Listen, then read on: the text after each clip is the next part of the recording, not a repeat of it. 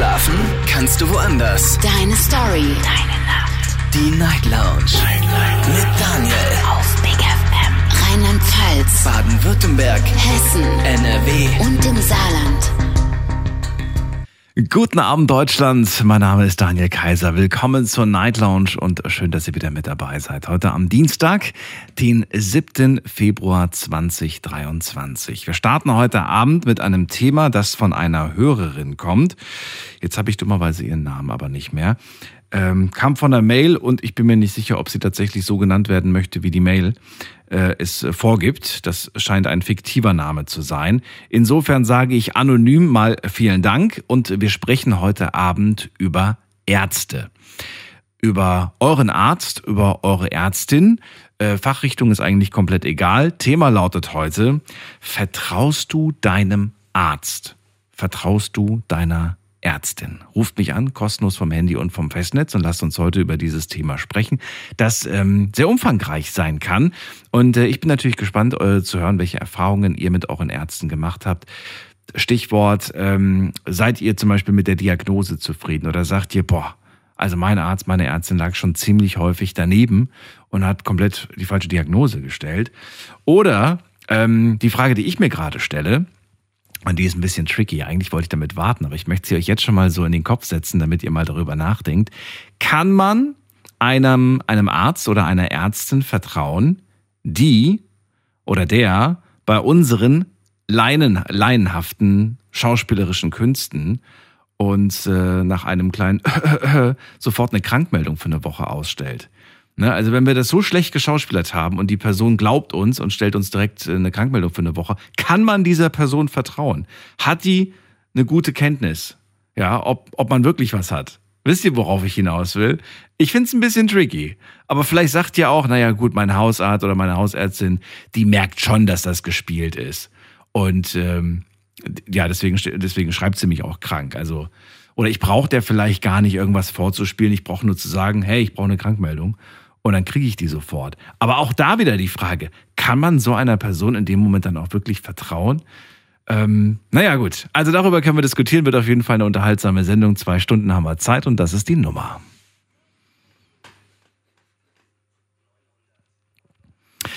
So, und wir gehen direkt in die erste Leitung. Heute Abend wartet Josua bereits auf mich. Hallo Josua, grüß dich. Guten Abend. Guten Abend. Hörst du mich ich höre dich aber nicht so optimal, leider. Hallo? Jetzt, jetzt passt Nee, leider nicht. Es ist irgendwie so ein bisschen. Es äh, flackert heute so ein bisschen bei dir in der Leitung. Jetzt ist er weg. Okay. Dann gehen wir weiter. Ähm, ich denke mal, er ruft gleich nochmal an. Äh, Michael ist bei mir aus Mannheim. Hallo Michael, grüß dich. Hallo Michael. Hi Daniel, servus. Hallo. Michael, Frage Nummer eins. Vertraust du deinem Arzt oder deiner Ärztin? Teilweise, also nicht immer. Okay. An welchen Arzt oder an welche Ärzte denkst du da jetzt gerade im Speziellen? Weil es gibt ja auch viele Fachrichtungen. Oder denkst du gerade nur an den Hausarzt? Ja, ich denke nur an den Hausarzt. Okay. Ich habe da keine anderen Fachärzte. Okay. Momentan. Hoffe auch nicht in Zukunft. Ähm, ja, warum vertraust du da nur teilweise dem Hausarzt? Keine Ahnung, das ist so mein Gefühl. Manchmal, äh, es gibt so, so private Dinge zum Beispiel, ja, wenn ich jetzt äh, daheim Depression oder so schiebe, dann gehe ich halt zum Hausarzt und rede mit dem darüber. Das sind aber so Themen, die ich nicht mit ihm darüber rede. Um irgendwie eine Krankmeldung oder rauszufinden. Da gehe ich, keine Ahnung. Die meisten gehen ja zum Hausarzt und reden dann darüber und sagen, ja, ich schaffe das momentan nicht auf der Arbeit, das, das, das, das. Mhm. Weißt du, was ich meine? Mhm. Ja, und es fällt mir da schwer, irgendwie mit dem Arzt darüber zu reden. Weil das heißt, du fühlst dich auch manchmal so richtig ausgebrannt, aber du würdest ja. niemals mit deinem Hausarzt darüber sprechen. Nein. Warum nicht? Ich fresse es lieber in mich rein und ich rede da nicht mal wirklich großartig mit jemandem darüber. Warum nicht? Warum sagst du ihm das nicht? Das ist das, was ich dir nicht sagen kann. Ach so, okay. Und genau, also, das, es, ist dir, ist es dir unangenehm, dass dieser Mensch, den du ja nicht kennst, der ja doch irgendwo ein Fremder ist, auch wenn man ihn ab und zu mal sieht, äh, dass, dass diese Person plötzlich etwas über dich weiß? Ist dir das unangenehm oder ist es, ist es das gar nicht? Nein, das nicht wirklich, wenn er irgendwie irgendwas von mir weiß. Kommt immer drauf an, was denn genau. Ob geht es jetzt um die Verletzungen oder geht es ums Private? Na gut, aber Verletzungen kannst du ja zeigen. Da brauchst du ja nicht irgendwie. Es geht ja schon um dieses, ich fühle mich gerade einfach K.O., ich fühle mich einfach ausgelaugt, ne? Darum geht es ja eher. Ach so, ja, äh, ich meine, klar, wenn du irgendwie ein offenes Bein oder einen offenen Arm hast, da brauchst du ja, glaube ich, nicht ihm das zu erklären. Ich glaube, das sieht er ja. Das ist ja offensichtlich. Ja, ich, ich hoffe wenn er ein gutes Studium abgeschlossen hat, dann denke ich schon, dass er weiß. Was oh, Sie haben da einen Kratzer, Michael. Ja, genau, ist ein Kratzer. Ist nur ah, ein Kratzer. Danke. Ja, guck, guck noch einen Knochen raus, alles gut. Genau. Ah, das, ist, das, das wächst wieder zusammen. Okay. Genau. Okay, okay. Verstehe. Ja, auch zum Thema wächst wieder zusammen. Da habe ich auch, weil, weil du ja gesagt hast, äh, dass Ärzte auch manchmal falsch liegen können. Na, das war die Frage, ob es schon mal eine Falschdiagnose bei euch gab. Ja, bei mir gab es nicht nur einmal, es gab schon ein paar Mal der Fall, aber bei dem einen was, was heißt heftiger, aber ich hatte mal einen Kreuzbandriss gehabt und bin da zum äh, Arzt gegangen, ja, zum mhm. Orthopäden, mhm. hat sich das angeguckt, alles schön und gut und hat zu mir gemeint, dass meine äh, Kreuzbänder angerissen werden, ja. Mhm. Und da brauchen wir keine äh, OP zu machen oder sonst was. Der vermeidet es lieber, weil deine Kreuzbänder wachsen dann wieder zusammen. Mhm. Alles klar. Nichts dabei gedacht, alles schön und gut. Hab da fünf Jahre lang weiterhin noch Fußball gespielt. Und äh, dann gab es mal eine Chance für mich, wo ich in die Schweiz gehen konnte. Durch meinen Cousin, der ja in äh, Donau-Eschingen, Schwellingen dort an der Grenze lebt und hat mir da irgendwas klar gemacht. Alles war also Profifußballer, ja. Und ich war da damals in der Ausbildung und war halt ehrlich, habe mit meinem Ausbilder auch drüber geredet, habe ihm gesagt, hör zu, so und so sieht's aus. Ich habe die Chance, Profifußballer zu werden. Ja, es liegt halt nur noch an mir. Ich habe Probetraining dort in der Schweiz. Ich bräuchte in diesem Zeitraum Urlaub. Das Problem ist, die haben uns in Urlaubstage äh, selber eingetragen. Ich durfte mir das gar nicht aussuchen. Mhm. Und haben gefragt, ob er es wirklich in die Zeit verschieben könnte. Das wäre für mich halt wichtig. Hat er gesagt, nein. Und mir war es dann sowas von egal, hab ich, bin ich zum Ausgang, habe mich krank melden wollen, ja. Aber es war dann äh, die Zeit später. Bin dann zum Hausarzt gegangen, so und so sieht's aus. Ich habe es auf mein Knie geschoben, der hat mich zum Orthopäden geschickt, aber zu einem anderen Orthopäden. Bin dann hingegangen. Dann hat er die, diese Technik gemacht von dieser Schublade, hat gemeint, okay, haben Sie mal eine Verletzung im Kreuzband? Sagst du, ja, vor einigen Jahren hat der Arzt mir gesagt, werden angerissen und das verheilt wieder. Ist so, okay wir machen mal ein MRT, bla bla bla, gucken mal da drauf. Alles klar. Wir gucken so, dann sagt der Arzt zu mir, ich kann Ihnen nicht erklären, wie Sie fünf Jahre lang weiter in Fußball spielen können, aber Sie haben keine Kreuzbänder mehr. Ich so, äh, was? Oh. aber du hast dich aber gar nicht geschont, ne, habe ich das Gefühl. Du hast einfach weitergemacht. Das war nee, vielleicht auch nicht ganz schlau. Schonen. Bitte? Nein, nein, ich sollte es. Ich habe es ja geschont. Ich wie lange denn? Zwei Wochen oder wie lange hast du dich geschont? Nein, nein, es ging schon sechs Monate, wo ich geschont hatte. Ach so, okay. Ich tue da direkt auskurieren. Also ich mache da nicht lang rum, weil ich genau weiß, was auf meinem Knie okay. sowieso. Okay, der guckt, Kreuzband gerissen, beide Seiten gerissen. Mhm, mhm. Dann guckt er weiterhin mein Meniskus, beide Seiten rissen, gerissen. Ich habe einen Knorpelschaden und jetzt mittlerweile habe ich drei Arthrosen im Knie. Ja? Und das von dieser Diagnose damals der Arzt gesagt hat, dass ich äh, nur angerissenes Kreuzband hatte. Meine Kreuzbänder waren einfach futsch. Ich merke schon. Okay, äh, jetzt will ich gar nicht so sehr darauf jetzt eingehen, würde aber ganz gerne wissen, ob du äh, jetzt sagst, hey, okay, kann passieren, oder hast du gesagt, ich habe danach direkt den Arzt gewechselt? Also zu dem Orthopäden bin ich da nicht mehr gegangen. Okay, also du gehst zu dem nicht mehr. Okay. Hat also für dich Konsequenzen. Ich meine, jeder kann ja mal falsch liegen, ne? Aber du sagst, dass äh, dem kann ich nicht mehr vertrauen, ne? Ja, das war nicht das erste Mal. Der hat mir okay. schon bei zwei anderen Fällen schon gesagt gehabt, ich hätte angeblich einen überdehnte Bänder und die waren, meine Bänder waren einfach komplett gerissen. Mhm. Das ja, waren so, ach, ist egal. Ein paar okay. Sachen. Und deswegen bin ich zum anderen gegangen und bei dem bin ich zufrieden.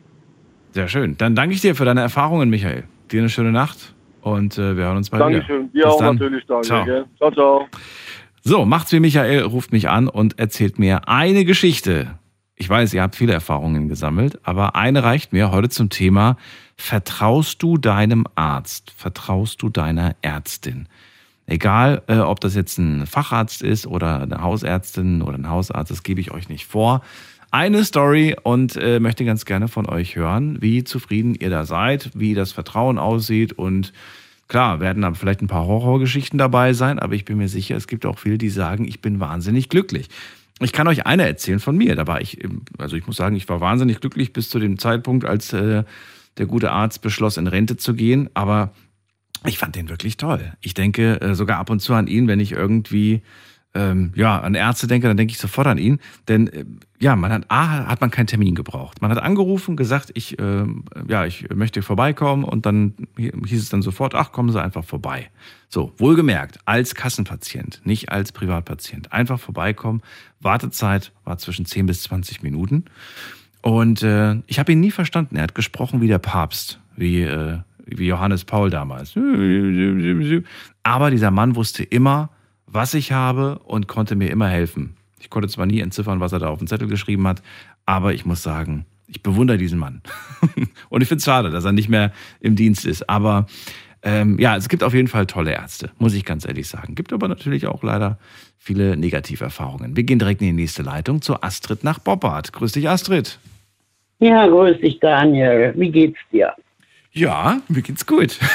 Das freut mich. Mir mir geht's auch. wunderbar. Dankeschön. Das Das freut mich auch. Dann erzähl mal. Prima. Ja, ich erzähle mal. Ich habe also hier um die Ecke, wo ich wohne, direkt eine Gemeinschaftspraxis mit drei Ärzten. Zwei Frauen, ein Mann. So.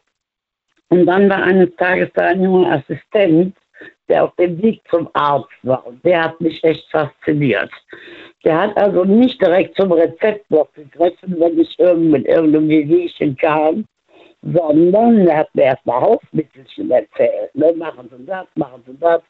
Dann habe ich Wasser in den Beinen, dann soll ich hochlegen und bewegen, anstatt Wassertabletten und also Dinge. Ich war von dem wirklich hin und weg.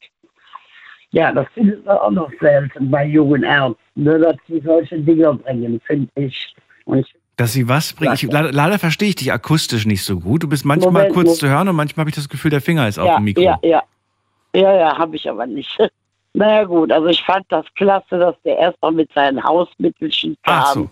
Obwohl es ein junger Arzt war, hat er nicht gleich irgendwas Ja. verschrieben, sondern nein, geschaut. Nein, nein, nein, nein. Okay. Wie gesagt, als ich Wasser in die Beine hatte, hat er gesagt, bewegen und hochlegen anstatt Wassertabletten und Ja. ging wunderbar weg. Super. Ja.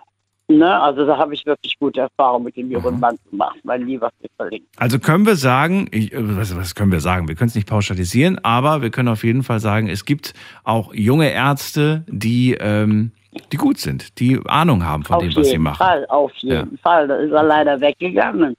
Und jetzt bin ich bei der Chefin, mit der komme ich aber auch ganz gut klar.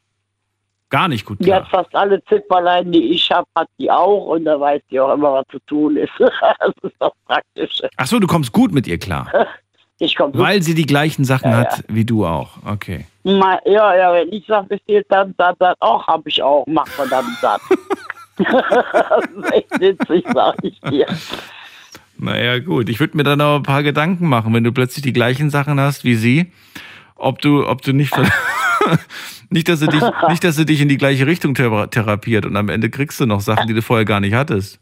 Nee, nee, das wollen wir nicht hoffen. Nee, nee, Da das wollen wir nicht ich hoffen. Na gut. Nein, nein, nein, nein, nein, nein. Ja. Nee. Also du vertraust ihr. Du bist mit ihr sehr, sehr, sehr zufrieden, sehr Ja, ich glücklich. bin sehr zufrieden mit denen. Okay. Auch die Mädels sind, sind klasse und ich kann auch anrufen, Rezept bringen die direkt in die Apotheke, Apotheke bringt es mir, was will ich mehr? Okay. Ähm, ich würde gerne Ja. von dir wissen, wenn du etwas hast, ähm, bist du dann so, dass du sagst, da bin ich schon zack, direkt am nächsten Tag habe ich einen Termin und gehe dann da hin oder, oder auch ohne Termin oder, oder sagst du, ach, ich warte erst mal eine Woche ab, bist du so eine Person, die abwartet oder sofort reagiert? Das kommt darauf an, was es ist. Als ich jetzt zuletzt die Rippenfellentzündung hatte, habe ich direkt beim Arzt angerufen und die kamen auch direkt am Hausbesuch gemacht. Eine Rippenentzündung? Ja. Rippenfellentzündung. Wie kriegt man das denn? Das habe ich mich auch gefragt. ne? ja, ich muss so Rippenfell? Ich habe gedacht, du wärst rasiert. Rippenfell. So Was was ist das denn? du, ja, stell dir mal vor. Ja, wenn ich wüsste, was das ist. Ja, Auf jeden sagen. Fall hat es saumäßig weh getan. Okay. Ich habe den Arzt angerufen, der kam vorbei, ja, dann, dann, dann. Und dann war ich nach drei Wochen wieder fit. Ja, immerhin. Ja. Und finde ich schon mal toll, dass Sie Immerhin, einfach vorbeikommen. Wie lange hat es gedauert, bis Sie dann äh, Zeit hatten, vorbeizukommen? Ja, am selben Tag noch. Am selben Tag In der Mittagspause, am selben Tag. Und geht auf Mullikat. Okay. Ist aber, Ja. Klingt aber so irgendwie, irgendwie ganz besonders. Ich meine, wie kann das sein? Andere müssen manchmal stundenlang warten und äh, Tja. hast du da so einen besonderen Status bei ihr oder wohnst du irgendwo in der Ja, Gegend, also wo... mein Status, ich, ich wohne ziemlich ländlich und ah, okay. ähm, da ist alles anders. Du brauchst auch keinen Termin, da gehst du hin, dann ist es gut. Mhm. Und, und äh, wie gesagt, die kommen auch ins Haus und das Mhm. ist alles klasse und das geht schon.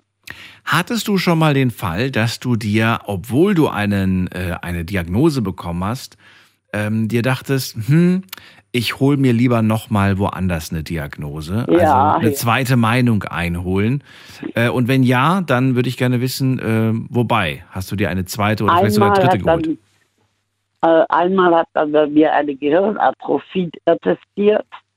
Eine Was ist das genau? Kannst du das vereinfacht erklären? Ja, das ist eine Gehirnschrumpfung, die muss ich wohl von vielen Saufen, habe ich die gekriegt, haben sie mir erzählt. Ernsthaft jetzt wirklich? Alkoholik. Ich bin trockene Alkoholikerin, ja. Nein, nein, ich meinte, äh, das weiß ich, hast du mir schon mal erzählt, aber vom Alkohol Ja. schrumpft das Gehirn? Ja, wenn du es übertreibst, und ich habe ja nicht nur Alkohol genommen, ich habe Ja. auch Tabletten und Drogen konsumiert. Ne? Ach du meine Güte. Alles, was geballert hat, ja sicher 50 Jahre lang, mein Lieber. Das ist bestimmt bei Social Media genauso schlimm. Ja, das, und äh, da habe ich die zweite Meinung eingeholt. ja. Das war ein paar Monate später, bei den Gehirnfritzen kriegst du später einen Termin. Mhm. Da sagt der Herr Frau Dillon, sagt das alles in Ordnung. Ich weiß ja nicht, was der Kollege da hatte. Was? Naja, das war die eine Story. Und die andere ist mit dem Knie. Ja, Moment mal, Moment mal, ganz kurz, bevor du jetzt schon zur nächsten gehst. Äh, Das heißt, der eine sagt, äh, da ist was mit dem Kopf, mit dem Gehirn, und der andere sagt, das ist Quatsch. Was hat denn der erste Ja. vorgehabt? Wollte er dich operieren oder was wollte er machen? Du kannst da äh, bei einer Atrophie nichts operieren, weil das Gehirn ist ja geschrumpft. Da kannst du keinen äh, Strohhalm reinstecken und dreimal pusten. Ja, bei manchen Kandidaten hat man das Gefühl, das wurde gemacht. Aber hast du jetzt dann, Ja. ähm, hast du dann Medikamente verschrieben bekommen oder? Nein, gar nichts. Da kann man nichts machen. Das ist eine, äh, eine Spätfolge von exzessivem Alkohol, Okay, und Drogenkonsum. und Ja. Das heißt, du hast einfach nur ab dem Zeitpunkt auf diese ganzen Suchtmittel verzichtet und gehofft, es wird nicht schlimmer. Nee, das, nein, nein, nein, nein. Ich war dann zwar ein paar Monate clean, Mhm. aber ich bin dann wieder rückfällig geworden. Mhm. Und äh, naja, auf jeden Fall die Diagnose habe ich nie mehr bekommen, weil ich auch immer zu Hause kalte Entzüge gemacht habe. Mhm. Wie ist denn der jetzige äh, Stand eigentlich? Also jetzt bist du trockene Bitte, Ich Alkoholikerin? bin clean. Ich Du bin bist trocken clean und trocken, Alkoholikerin, okay. Ja, ich bin clean und trocken, ja. Okay. Okay, und die andere Geschichte, das war jetzt die Kniegeschichte. Ja. Was war da? meine Kniegeschichte. Da habe ich also äh, der, Menis der äh, äh, Meniskus ist hinüber und dann ist das Innenband geschädigt und noch irgend sowas. Und das wollten sie mir operieren. Ja, sag ich aber ohne mich. Da müsst ihr gucken, müsst ihr am eigenen Knie rummorpsen. Und dann bin ich, ich habe da keinen Vertrag mehr, ich rede nicht mit der Schnabel gewachsen ist. Und dann bin ich in Koblenz zu einem Doktor. Ich sage, hören Sie mal, so und so. Nee, erstmal bin ich hier im Ort zum, äh, zum Orthopäden. Der ist nämlich sehr gut. Der hat mich an der kaputten Schulter operiert. Mhm. So, hören Sie mal, Herr Dingenskirchen, gucken Sie sich mal das Knie an und äh, die Röntgenaufnahmen. Ich sage, würden Sie das bei sich operieren lassen? Guckt er mich an, hat er wohl noch nicht gehört. hm, sagt er, ah, sag ich, wenn Sie schon so anfangen, ist schon alles klar. Sag ich, gut, ich lasse es nicht operieren. Dann murks ich halt noch ein paar Jahre damit rum, bis ich gar nicht mehr krabbeln kann. Und dann kann man das immer noch operieren. Sagt das von Dille, machen Sie das so. Und so habe ich es auch Okay. gemacht. Und ob du es glaubst oder nicht, das wird langsam besser. Ich weiß nicht wieso. Ich weiß nicht warum. Wenn ich die Treppe runtergehe, kann ich mittlerweile bei bestimmten Treppen schon wieder eine Stufe nach der anderen nehmen, anstatt Ach, immer eine Stufe mit beiden Beinen. Weißt du, wie ich meine? Mhm. Naja gut, also A, hast du natürlich auf diese ganzen äh, negativen Sachen jetzt verzichtet und äh, sagst ja, du bist trocken, du bist clean. Vielleicht auch da, Ja, so der Körper generiert sich zurück. Ich weiß nicht, wie du dich ernährst, ich weiß nicht, wie viel du dich bewegst, aber ein gewisses Potenzial der Regeneration ist ja vorhanden. Ja, in der Tat. Aber ob das bei dieser Kniegeschichte auch der Fall ist, Das weiß ich nicht. Aber hey, wenn das positiv läuft, ist doch super. Nehmen wir mit, oder? Ja, das ist auch Dann nehmen wir super. Da mit. freue ich mich auch riesig drüber. Schön. Ja, auf jeden Fall, kannst du glauben. Dann danke ich dir für deinen Anruf, Astrid. Liebe Grüße an dich Ja, und die Hausärztin Daniel. und bis bald. Mach's Ja, gut. bis bald. Tschüss. Ciao, ciao. So, Thema heute, vertraust du deinem Arzt, vertraust du deiner Ärztin? Äh, damit ist jetzt generell Arzt und Ärztin gemeint, egal ob das jetzt ein Facharzt ist oder ob das auch Hausärztin ist, überlasse ich euch. Geht mir persönlich eher um das Thema Vertrauen und natürlich damit zusammenhängt, sind natürlich auch eure Erfahrungen. Das heißt, eine Person, die jetzt sagt, äh, ich vertraue meinem Arzt nicht, äh, das ist vermutlich eine Person, die in der Vergangenheit schon äh, die ein oder andere Falschdiagnose bekommen hat oder die, ähm, weiß ich nicht, vielleicht auch immer Medikamente verschrieben bekommt, äh, die irgendwie nicht wirken oder nicht stark genug sind oder das Gefühl hat, ich, ich werde nicht richtig verstanden, vielleicht auch von, von meinem Arzt, von meiner Ärztin. Ruft mich an, lass uns drüber diskutieren, die Nummer zu mir.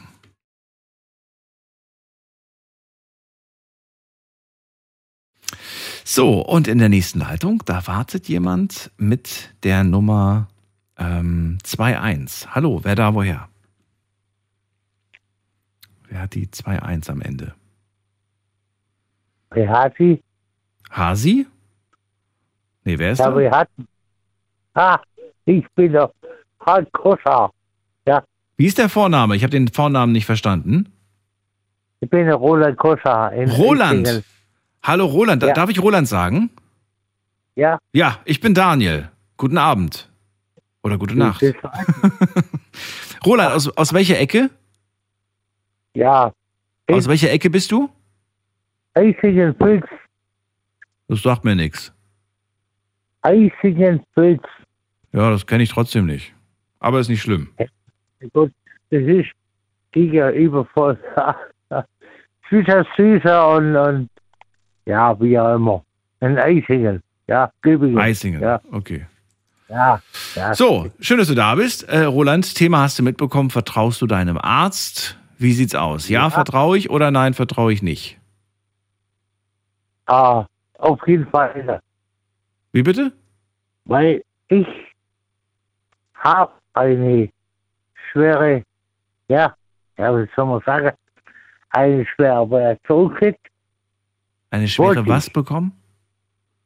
eine Operation. Ja, eine Ja. schwere Operation hast du bekommen. Ja. Habe ich nicht ge durchgeführt, ja.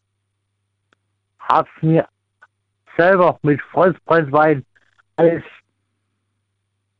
das geht, passt. Das, Moment mal, Moment mal, Roland. Also erstens, ich verstehe dich leider äh, nicht so gut. Das liegt aber nicht an dir, sondern an deinem Telefon. Also ich habe wirklich Schwierigkeiten, dich da zu verstehen. Es ist ein bisschen leise. Also das, was ich verstanden habe, korrigiere mich, wenn ich falsch liege und sag einfach nein. Ich habe verstanden. Du hast die Diagnose bekommen, eine Operation wurde dir nahegelegt. Du hast dich gegen die OP entschieden und hast dann selbst Hand angelegt und hast mit Weinbrand hast du dich operiert. Freundesbrandwein. Du, du hast irgendwas rumgeschnippelt und dann hast du da Weißbrand äh, drüber geschüttet. Nein, nein, nein, nein. nein. Zum Desinfizieren oder wie? Hab mir selber geholfen. Musst du helfen selber. Ja, aber wie? Ja doch, Freundesbrandwein. Das ist beste Medizin. Hast du den getrunken oder hast du den über die Wunde geschüttet? Nee, hallo. Hallo. Ja, Ich bin nicht betrunken. Ich weiß, was ich rede. Ja, das war nicht die Frage. Ja, aber ja, ich hab, ich hab's klar eingerieben, etwas was eine, einreiben. Ach so, du hast es eingerieben. Und was, was war das eigentlich für, ein- für ein Symptom? Was hast du denn überhaupt gehabt? Das wissen wir ja gar nicht. Ja, jetzt halt um das geht's. Ja. Das habe ich nicht verstanden. Roland, ich tue mich ein bisschen schwer, dich zu verstehen. Wenn du möchtest, können wir dieses Gespräch gerne nach der Sendung äh, mal, mal privat fortsetzen und dann habe ich ein bisschen mehr Zeit und dann können wir das in Ruhe machen. Aber so, ähm, das, äh, ja, ich, ich habe es versucht. Sei mir nicht böse. Ich verstehe einfach jedes, jedes äh, zweite Wort oder jedes Wort nicht. Und das ist, glaube ich, für dich und für mich äh, dann einfach zu anstrengend. Dank dir trotzdem, dass du angerufen hast. Alles Gute dir. Und wie gesagt, wenn du möchtest, bleib dran, dann reden wir nach der Sendung. Äh, wir gehen in die nächste Leitung und da habe ich jemanden mit der 6-2. Guten Abend, hallo. Hallo? Hallo, hallo, wer da? Ja, hi Daniel, ich bin's Andi aus Mainz. Andi aus Mainz, grüße dich. Wir hatten schon mal die Ehre. Ja, selbstverständlich, ja. Ah. Meine Handynummer hat sich geändert, deshalb. Die hat sich geändert. Hast du jetzt einen besseren Vertrag bekommen? Äh, ein bisschen günstiger. Ein bisschen günstiger. Ja, okay. Ein bisschen günstiger, ja. Ich habe jetzt auch, heute habe ich gekündigt, aber ich behalte immer meine Nummer. Ich habe seit 20 Jahren dieselbe Nummer. Ich sehe es nicht ein, Ah, okay. ich sehe es nicht ein, die zu wechseln, weil, ähm, weiß ich nicht. Ich, ich, ich habe mich so dran gewöhnt. Mhm. Naja. Trotzdem, freue mich, dass du da bist. Äh, Gerade hatten wir Roland dran. Ich habe den Roland jetzt nicht zu hundertprozentig verstanden. Du, hast du ihn verstanden? Ich weiß es nicht. Nee, sehr schlecht. Aber er hat erzählt, er hat äh, die Empfehlung bekommen, äh, sich operieren zu lassen für irgendein Wehwehchen, das ich jetzt leider nicht herausgehört habe. Statt aber sich operieren zu lassen, hat er da mit irgendeinem Weinbrand äh, irgendwie hat er diese Stelle eingerieben und es hat geholfen. Jetzt ist die Frage natürlich auch an dich, äh, was, was hältst du von sowas? Findest du solche Selbstversuche verrückt oder sagst du, es hat schon seinen Grund, wenn der Arzt sowas empfiehlt oder sagst du, hey, natürlich, ich würde immer gucken, ob es einen anderen Weg gibt, anstatt sich operieren zu lassen, weil das ist immer so die letzte Möglichkeit. Ja, ich bin ja selber angehender Mediziner Mhm. und ähm, ich kann nur davon abraten, auf Wunden, ob die jetzt vor allen Dingen, wenn die geschlossen sind, wenn die verkapselt sind, diese zu öffnen und dann mit Brandweinessig drüber zu schütten oder einzuschmieren. Nee, hat er nicht gemacht. So, er, das ähm, war keine Wunde, hat ja. er gesagt. Das war keine Wunde, es war nichts. Hat auch nichts, nee, hat nichts geschnitten, hat nichts, hat irgend nur, irgendeine Körperstelle hat er da ein, ein, ein, eingerieben. Mhm. Hat ihm Okay. dann geholfen irgendwie.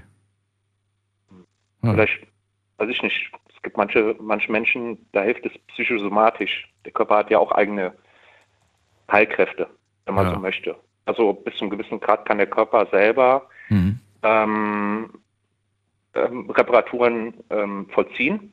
Ohne fremde Hilfe, das geht. Ähm, ist auch nicht immer medizinisch so einfach zu erklären, warum das so ist. Ja, aber manchmal ist es auch wichtig, dass, naja, gut, du hast recht. Es ist nicht einfach, das zu erklären. Und ich glaube, als Patient, als Laie, ähm, weiß ich nicht, dann liest mal irgendwas auf Facebook, so, weiß ich nicht, wenn du dich angesteckt hast mit Corona, brauchst du nur einen Schnaps trinken und dann ist es weg. Das glauben dann ja viele, ne? Und sagen, boah, Ja. wenn das auf Facebook steht, muss das ja stimmen. Und das haben 20.000 Leute geliked vielleicht noch. Also es ist gefährlich auf jeden Fall, jeden, Definitiv. ja. jede äh, hier irgendwelche Empfehlungen nachzugehen. Nichtsdestotrotz, äh, ihm hat es ja anscheinend geholfen. Also, äh, Thema, du, du bist gerade auf dem Weg, Arzt zu werden, sagst du. Erzähl mal. Ja, warum? ganz genau. Achtes, achtes Semester. Ja, warum? Ähm, das war ein Zufall. Ich habe mir damals ein Buch ausgesehen, ausgeliehen. Das war bei der Landesbibliothek in Koblenz gewesen und das hieß medizinische Terminologie. Ähm, ich weiß nicht, warum ich es getan habe. Und da habe ich durchgeblättert und ähm, ich war überrascht zwischen dem Zusammenspiel zwischen der altgriechischen Sprache und der lateinischen Sprache, Mhm. wie wunderbar das miteinander harmoniert. In der Medizin wird zu 80 Prozent Latein gesprochen, 20 Prozent noch Altgriechisch, Mhm. mittlerweile ja auch das Englische. Mhm. Und da habe ich bei mir gedacht, ja, das ist es. Ja, ohne zu wissen, woran ich mich Grund. da eigentlich. Das ja, das war der. Grund, das ist wirklich so. Also Okay. ähm, davor habe ich mir nie Gedanken gemacht. Also es, ich meine, es gibt ja durchaus Leute, die dann mit 10, 12 sagen, ich möchte gerne Mediziner werden oder Mhm. Krankenschwester oder sowas. Äh, ich hatte vorher noch nie eine Berührung damit gehabt. Also, dass ich jetzt gesagt habe, ich will das jetzt unbedingt machen, ähm, Menschen helfen. Es gibt ja auch diesen sogenannten Samariter-Effekt, dass sich Krankenschwester in ihre Patienten verlieben. Das gibt es ja auch, weil sie hilfsbedürftig und kränklich sind. Ähm, Das ist bei dir nicht. Ärzten durchaus. Nein, eigentlich nicht. Bei mir ist eher der wissenschaftliche Aspekt Okay. daran interessant. Und deswegen habe ich mich für die Fachrichtung Pathologie entschieden, weil du hast dort alles mit drin. Also Chirurgie, Neurochirurgie, Dermatologie, äh, Gastroenterologie, du hast ähm, Urologie mit drin, ja, Mhm. und Gynäkologie, also geschlechtsspezifisch. Mhm. Und die werden halt auch spaßeshalber Ärzte des Todes genannt, weil man in dem Sinne jetzt nicht an webenden Patienten dran rumschnippelt, sondern durchaus auch an Toten oder dass man vor allen Dingen mit Gewebsuntersuchungen zu tun hat. Hast du das mal gemacht? Ähm, ja, also wie gesagt, das ist, ähm, das ist halt eine Stufe. Also du machst erstmal den Allgemeinmediziner und danach geht es halt Richtung Assistenzarzt und dann Mhm. die Weiterbildung da drauf. Also Also nochmal, wann bist du, wann bist du theoretisch fertig, wenn alles nach Plan läuft? das sind jetzt nochmal so zwei, zweieinhalb Jahre. Okay. Ja, ja zweieinhalb Jahre, ja. Ungefähr. Ich drücke die Daumen. Also ich äh, bin sehr gespannt. Jetzt könnte ich dich ja eine ganz andere äh, Sache fragen. Ähm, ein bisschen mehr aus der, aus, der, aus der Sicht eines Arztes. Ich würde gerne von dir wissen, wenn man als Arzt eine Diagnose stellt, ähm, ja, wie, wie, wie verlässlich ist eigentlich die Diagnose eines, eines Hausarztes? Mal so gefragt. Mhm. Ja, zum einen spielt die Erfahrung äh, eine unwahrscheinlich große Rolle. Mhm. Ähm, es gibt äh, Haut, äh, Hausärzte, die waren früher mal im Krankenhaus tätig gewesen, viele, viele Jahre. Ähm, da sammelst du Unmengen an Erfahrung und Feedback, ähm, weil du bist direkt mit dem Patienten konfrontiert. Und je Mhm. nachdem, wie du halt in der Hierarchie aufsteigst, ne, Oberarzt und dann halt äh, vielleicht irgendwann mal der Chefarzt etc., hast du weniger mit Patienten zu tun, sondern vielmehr mit der Bürokratie. Das heißt, dein Schwergebiet verlegt sich ne, vom Patienten weg in Richtung Bürokratie. Ja. Mhm. Und ähm, das ist, ja, wie kann ich sagen, das ist, äh, es ist ein bisschen komplizierter. Also ein Arzt, ähm, der normale Arzt, der gerade von der Uni kommt, der hat ja, ich meine, natürlich hast du, hast du in dem Sinne Praktika, auch in Krankenhäusern, Mhm. ähm, aber ähm, du kennst das ja alles nur aus den Lehrbüchern raus. Die eigentliche Erfahrung lernst du erst in der Praxis, wie mit jedem anderen Beruf auch. Mhm. Der, das Buch, die Bücher, die du bekommst, die sind unwahrscheinlich teuer vom Thieme Verlag, ja. Ähm, das ist, das ist wirklich Lehrbuch, ja. Du liest es, du siehst die Bilder, aber vor einem Patienten zu stehen, der Schmerzen hat und die Wunde vor einem zu sehen, vor allen Dingen Gerüche auch, ja. Äh, das ist immer noch was anderes, Daniel. Ich glaube dir eins, also zu 100 Prozent. Ich habe großen Respekt davor und äh, ich könnte diesen Job nicht machen, wie so viele andere auch nicht. Vor allem äh, Arzt, äh, sobald ich eine Wunde sehe oder Blut, kippe ich um. Also ich bin nicht hilfreich als Arzt. Deswegen Ja. finde ich das schon stark, wenn man das kann. Aber ja, ich verstehe, worauf du hinaus willst. Das heißt, man, man lernt natürlich viele Dinge, viele Krankheiten im Lehrbuch und dann kommt man vielleicht das erste Mal in der eigenen Praxis in Kontakt mit jemandem, der das hat. Und jetzt soll man sich daran erinnern, was in diesen dicken Büchern stand und was davon es sein kann. Ähm, aber wäre es dann eigentlich nicht auch ähm, ratsam, und ich weiß jetzt nicht, ich kann mich jetzt nicht an die konkreten Aussagen meines, äh, meines äh, Hausarztes erinnern, dass man äh, sowas sagt wie, das könnte das und das sein. Ich habe oft das Gefühl, dass man eigentlich eher sagt, das ist das und das und nicht, das könnte das und das sein. Ja, das ist, ähm, das ist, also es gibt halt gewisse Symptome, da erkennst du es direkt. Es gibt aber Krankheiten, die haben ähnliche Verlaufssymptome. Ja, eben. Das eben heißt, ja. du kannst nur einschränken. Mhm, Äh, meistens bedarf es dann, äh, bekommst du eine Überweisung zum, zu einem Kollegen, zu einem Facharzt. mhm, Ähm, was sinnvoll ist, das machen auch viele Ärzte, um sicher zu gehen, dass es wirklich auch nochmal ist. Das heißt, wenn beispielsweise ich entnehme von dir eine Gewebsprobe, ja, und schicke die beim Pathologen ein. Dann sage ich zum Pathologen, das ist ein Schnellschick, der soll die mal untersuchen, ist das gut oder bösartig, um welche Form von Gewebe handelt es sich da, das ist eine Konsistenz, also Tumorgewebe zum Beispiel ist der Körper eigenes Gewebe, aber es ist von, von, von, von seiner Struktur her ganz anders. mhm. Und der schickt, der schreibt einen Bericht, schickt mir den zu und da steht drin, die Wahrscheinlichkeit liegt bei 90 Prozent, dass es demnach um sich um einen bösartigen Tumor handelt. Aber ich als ausführender Arzt, ich entscheide letztendlich, was gemacht wird und was nicht. Ähm, wir sind mittlerweile so weit in der Medizin, wo wir schon viele Dinge sehr sicher sagen können, aber es gibt halt gewisse Dinge, die kannst du nicht, die kannst du nicht auf den Punkt sagen, du kannst nur eingrenzen. Ja, ähm, indem ich sage, ich gehe davon aus, dass es sich um die und die Krankheit handelt, kann es aber mit Gewissheit nicht sagen, weil ich als behandelnder Arzt übernehme ja die Verantwortung für meine Patienten. Das heißt, ich stehe mit meinem, mit einem Bein auch immer im Knast. Das darf man nie vergessen. Und ich trage die Verantwortung. Ähm, und deshalb ähm, gibt es durchaus Ärzte, die sich durch Kollegen dann nochmal Gewissheit holen, was ich auch sehr anständig finde. Das hat nichts mit Inkompetenz zu tun seitens des Arztes. Es gibt Patienten, die sehen das auch so, sondern einfach nochmal, dass jemand anderes drüber schaut. Für den, für den Patienten meinst du jetzt, ne? Für den Patienten Okay, ist alles okay. im Interesse des Patienten. Gut, dann würde ich ganz gerne jetzt gerade hier einen Cut machen, wenn du jetzt sagst, äh, ich habe jetzt nicht noch was äh, Wichtiges zu diesem Teil zu sagen und hätte noch ein paar andere Fragen. paar andere Fragen. Ja, ich glaube, da kam gerade von jemandem, der zum Beispiel mit ähm, psychologischen Problemen zum Hausarzt kommt und dann zum Beispiel einen gelben Schein. Ich glaube, du hast die Frage gestellt, warum Ärzte. Nee, das meine ich nicht. Die, die wollte ich gar nicht stellen. Ich wollte gerade andere. ich, Ach wollte so, andere. nee. ich wollte von dir Ja. gerne wissen, ähm, weil ich das gerade sehr spannend finde, find, wollte ich gerne wissen, wenn man selbst auf dem Weg ist, Arzt zu werden, und eigentlich braucht man ja gar nicht mehr lange, ähm, Diagnosti, äh, machst du bei dir selbst eine Diagnose oder sagst du, äh, nee, wenn ich was habe, gehe ich immer noch zum Arzt tatsächlich?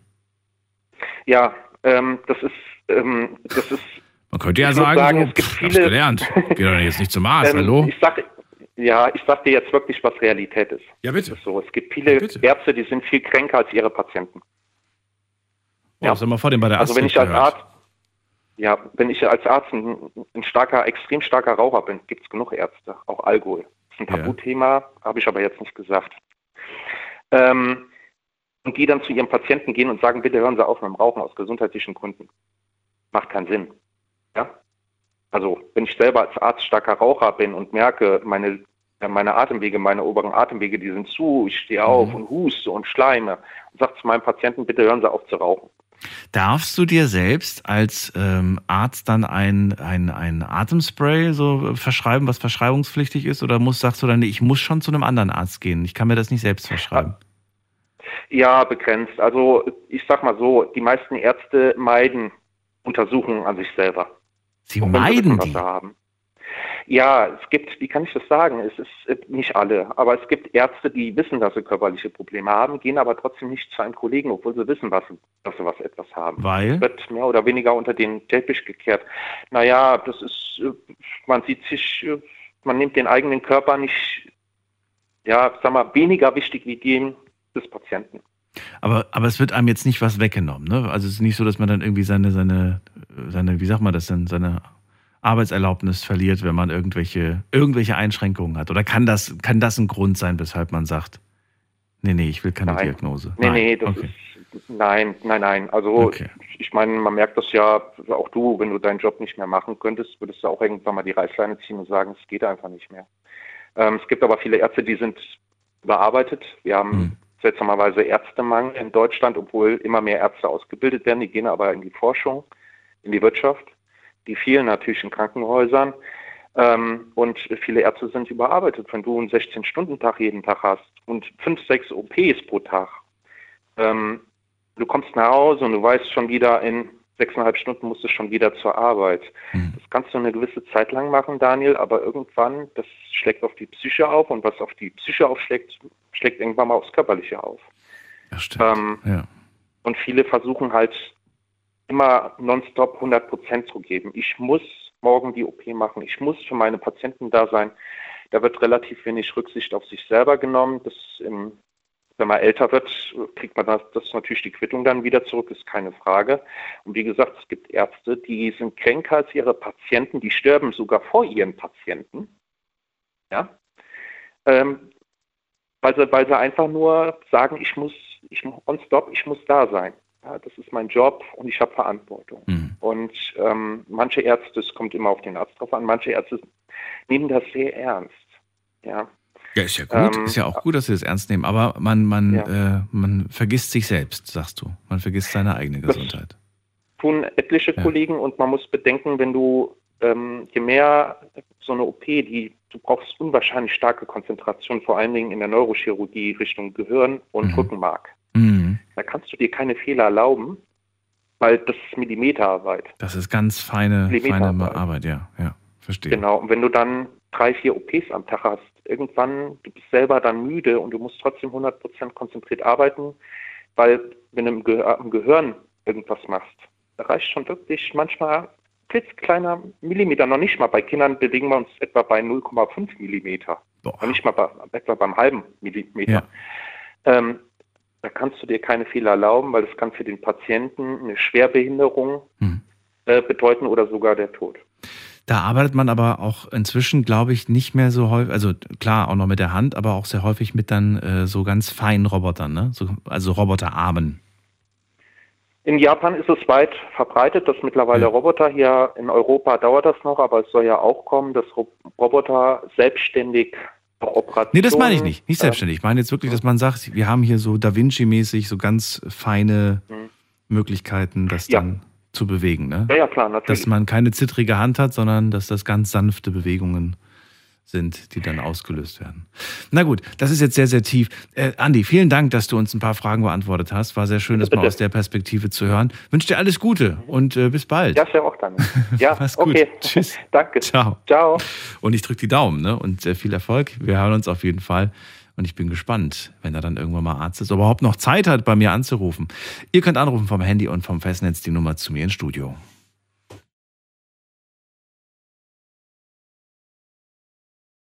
Vertraust du deinem Arzt, vertraust du deiner Ärztin? Ist unser Thema heute Abend. Möchte auch Erfahrungen zu dem Thema hören, ruft mich an, lasst uns drüber reden. Nächste Leitung, wer wartet hier? Äh, mit der Endziffer 76. Guten Abend, hallo. Hallo. Hallo, wer da woher?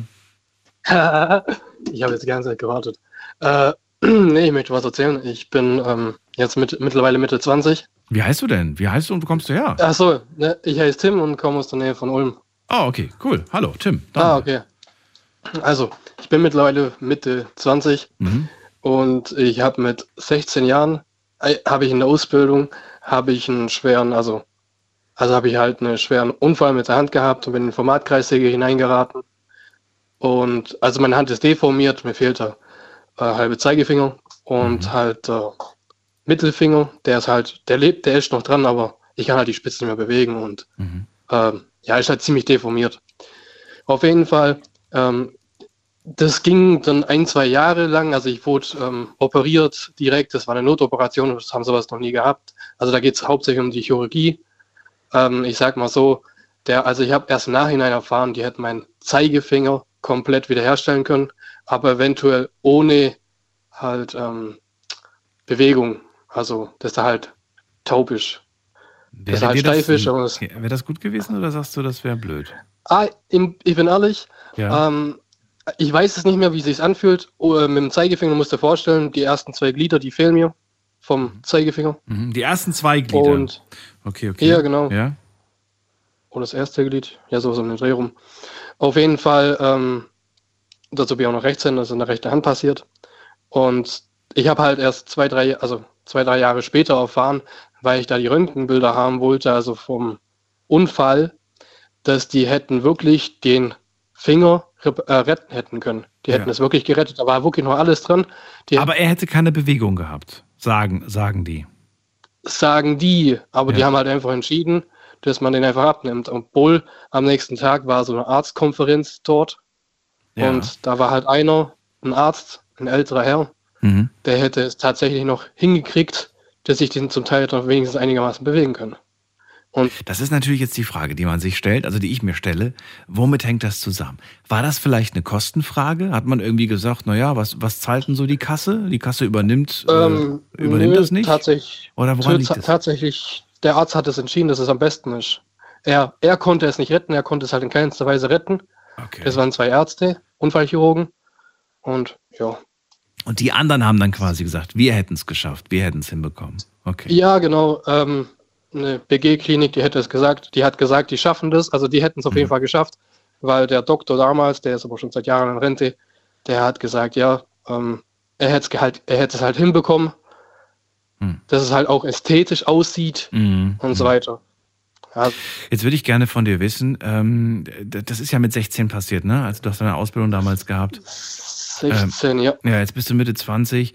Äh, ein paar Jahre sind vergangen. Ähm, wie sehr, äh, ja, hat dich das äh, gehandicapt in deinem Alltag oder wie sehr hast du auch damit, ja, gesellschaftlich irgendwie zu tun gehabt mit diesem Thema? Also, ich musste tatsächlich ehrlich sagen, äh, gesellschaftlich, da wird halt ziemlich oft geschaut, wenn man das, also, also man erkennt es nicht auf den ersten Blick. Wollte gerade Auf sagen. keinen Fall. ersten Also- Blick auf gar keinen Fall. Genau, aber wenn man halt genau hinschaut, dann kriegst du halt wirklich oft dumme Blicke und gerade bei Frauen kennenlernen zum Beispiel, viele schauen halt oft auf die Hände. Okay. Und da fällt es halt auf, wenn halt, wenn die halt, wenn man halt keine schönen Hände hat. Ich wurde Ja. tatsächlich deswegen schon abgelehnt von einer Frau. Tatsächlich. Die fand das einfach komisch, dass du da ein, dass du da ein, dass da ein Äh, Finger, ein halber die- Finger fehlt. Ja, genau. Die fand das komisch und halt, ja. Sie hat gar nicht gefragt, warum. Oder hast du es ihr gar nicht erzählt? Oder? Nö, nö, die hat da direkt, die hat es direkt, die hat es direkt gesehen und dann hat gesagt, nö. Aber weißt du, das ist so oberflächlich, dass du eigentlich froh sein kannst, dass du die nicht kennengelernt hast. Oder dass die Ja, also ich bin, ich bin auch ehrlich, ich habe, ähm, wo das damals passiert ist, Ja. ich habe direkt am nächsten Tag halt positiv gedacht, weil, okay, das hat halt nicht jeder mit, also ich hätte mir jetzt dann, so weiß so abgerissener Finger tätowiert am besten, aber es ist halt ziemlich schmerzhaft, weil Hm. die Wunde ziemlich empfindlich ist. Hm. Aber ich habe tatsächlich am ersten Tag richtig positiv gedacht. Hm. Und das hat man aber halt erst eine Zeit gemerkt. Ob es mich so einschränkt, tatsächlich, ähm, ich, also da, wo halt viel Fingerspitzengefühl in Frage kommt, kann ich zum Beispiel nichts machen. Das wollte ich nicht nämlich gerade fragen. Also ich würde gerne mal wissen, äh, welche, also wo sagst du, das kriege ich nicht mehr hin? Ähm, also ich sag mal jetzt so, ähm, mit PC kann ich umgehen, Okay. aber ich sag mal so, wenn ich jetzt in Ego-Shooter zum Beispiel spielen würde, wo halt wirklich, äh, wirklich jede Sekunde zählt, Mhm. Da tue ich mir verdammt schwer. Also wirklich so Sachen, wo du wirklich das Feingefühl brauchst, die kann ich in keinster Weise mehr machen. Da auch mein Mittelfinger, der ist vorne ein bisschen gekrümmt und da ist komplett taub. Auf der rechten Hand. Wir reden von der rechten Hand. Genau, wir, Das heißt, äh, Zeigefinger zur Hälfte und Mittelfinger äh, ohne Funktion.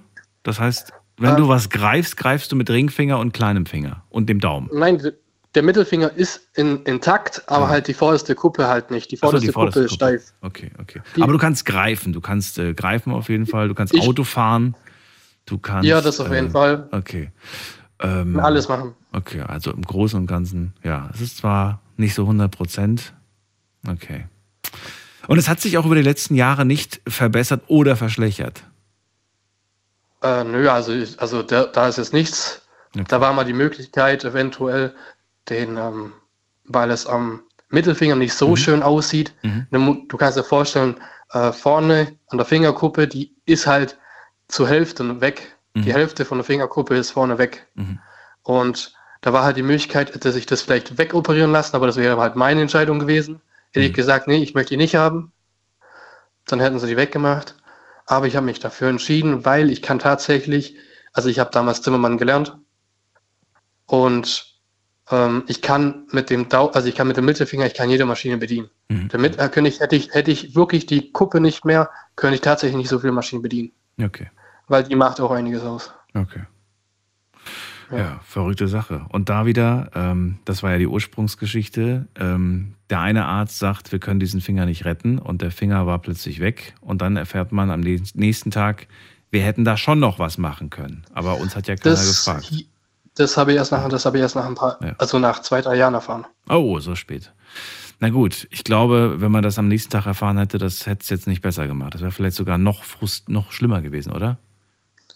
Ja, auf jeden Fall, weil ähm, Dieser Hass, dieses Sauersein auf, auf Menschen, die Ah, versagt haben. ja, Moment. also ich war, ich muss ehrlich sagen, ich war richtig sauer am Anfang und da dachte ich mir, okay, ist halt so. Man muss damit leben, das ist halt alles so passiert. Ja. Er hat nur ans Beste gedacht, Mhm. war wahrscheinlich vermutlich auch in dem Moment das Beste, wo er halt gesagt hat, okay, macht er halt. Aber ja, also was heißt sauer? Aber ich habe halt von, wenn sowas ist mir halt passiert und seitdem bin ich tatsächlich, wenn ich mich operieren lasse, wenn irgendwas sein sollte, Unfallchirurgie etc., ähm, bin ich halt auch nur tatsächlich in bestimmten Kliniken, wenn irgendwas sein sollte, wo ich sage, okay, die kriegen das auf jeden Fall hin. Und ja. Also ich habe auch tatsächlich, ähm, ich war dann nebenbei noch im, halt im Fitnessstudio, Mhm. Ähm, da habe ich auch einen Rettungssanitäter kennengelernt und der hat auch direkt gesagt, ähm, hätte hätt er mich an dem Tag gehabt, ähm, wäre ich direkt in die Handklinik oder sonst wohin geflogen. Also ich war jetzt in einer normalen Klinik Mhm. und da wo halt wirklich, wo halt wirklich auf solche Unfälle spezialisiert sind. Okay. Ja. Wahnsinn. Tim, vielen Dank für deine Story. Und äh, ich wünsche dir alles Immer Gute. gerne. Und pass auf dich Danke auf. Alles Gute. Mach ich. Ciao. Du auch. Ciao. Ciao. So, anrufen dürft ihr vom Handy und vom Festnetz. Die Nummer zu mir ins Studio.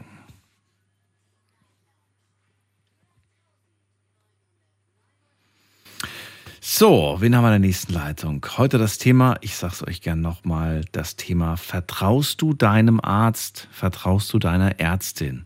Arztrichtung ist egal, egal ob Hausarzt oder Facharzt, überlasse ich euch. Eine Geschichte, nicht drei, vier, sondern eine reicht mir. Ähm, die so ein bisschen begründet, äh, wie ihr zum Thema Arzt steht. Ne? Sagt ihr, ich vertraue oder ich vertraue nicht. Online könnt ihr übrigens auch mitmachen, habe ich ganz vergessen. Auf Instagram habe ich in der Insta-Story für euch wieder ein paar Fragen ähm, zu dem jeweiligen Thema. Und ansonsten könnt ihr natürlich auf Facebook und auf Instagram immer zu dem Thema unter den Post etwas absetzen. Jetzt gehen wir weiter und zwar wartet am längsten, mal gerade gucken, äh, jemand mit der 4.1. Hallo.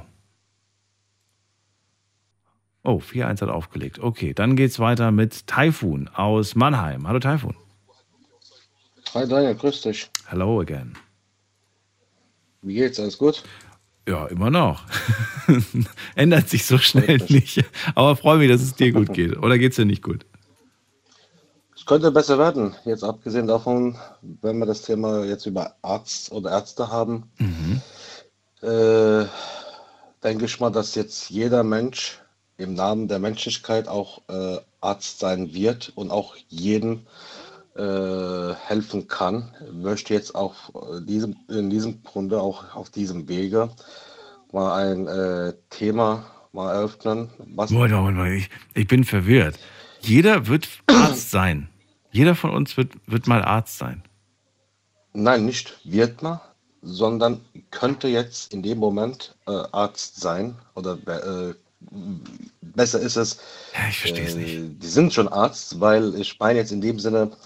Äh, Wir alle sind Ärzte. Grad,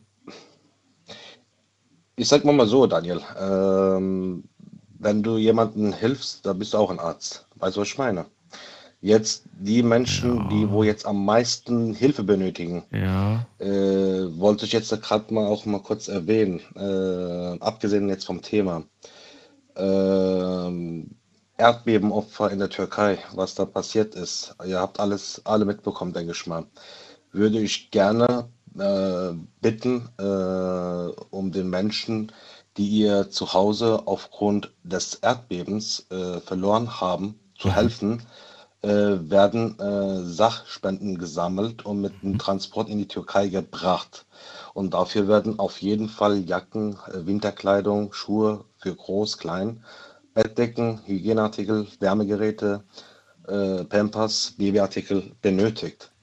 Äh, mit der Bitte, die wo jeder ein Herz hat und auch in dem Sinne auch ein Arzt sein kann und jedem helfen kann für mhm. die Opfer. Es ist wirklich eine schlimme, schlimme, schlimme Katastrophe dort. Ein äh, Horrorszenario. Äh, der wo das auch mitbekommen hat, auch mit Videos das verfolgt hat, in den Nachrichten, äh, ich denke mal auf YouTube oder andere Sachen, äh, Plattformen wird man das auch sehen können. Äh, ich habe jetzt schon mittlerweile wieder Gänsehaut bekommen, äh, mit der Hoffnung, dass auch wirklich äh, im Namen der Menschlichkeit auch helfen werden kann. Ich hoffe mal. Ähm, kann ich da auch eventuell jetzt auch die Adresse nennen, wo die das auch abgeben können, Daniel? Ist es dann machbar? Finde ich jetzt nicht so gut, weil, weil ich jetzt nicht gucken kann, ob das eine seriöse Sache ist und äh, daher finde ich das jetzt nicht so gut. Aber ich denke mal, dass man sich da schon schlau machen kann wo man hinspenden kann, so, wo man helfen jeden, kann? Ich sag mal, mal so, auf jeden Fall äh, in Mannheim gibt es.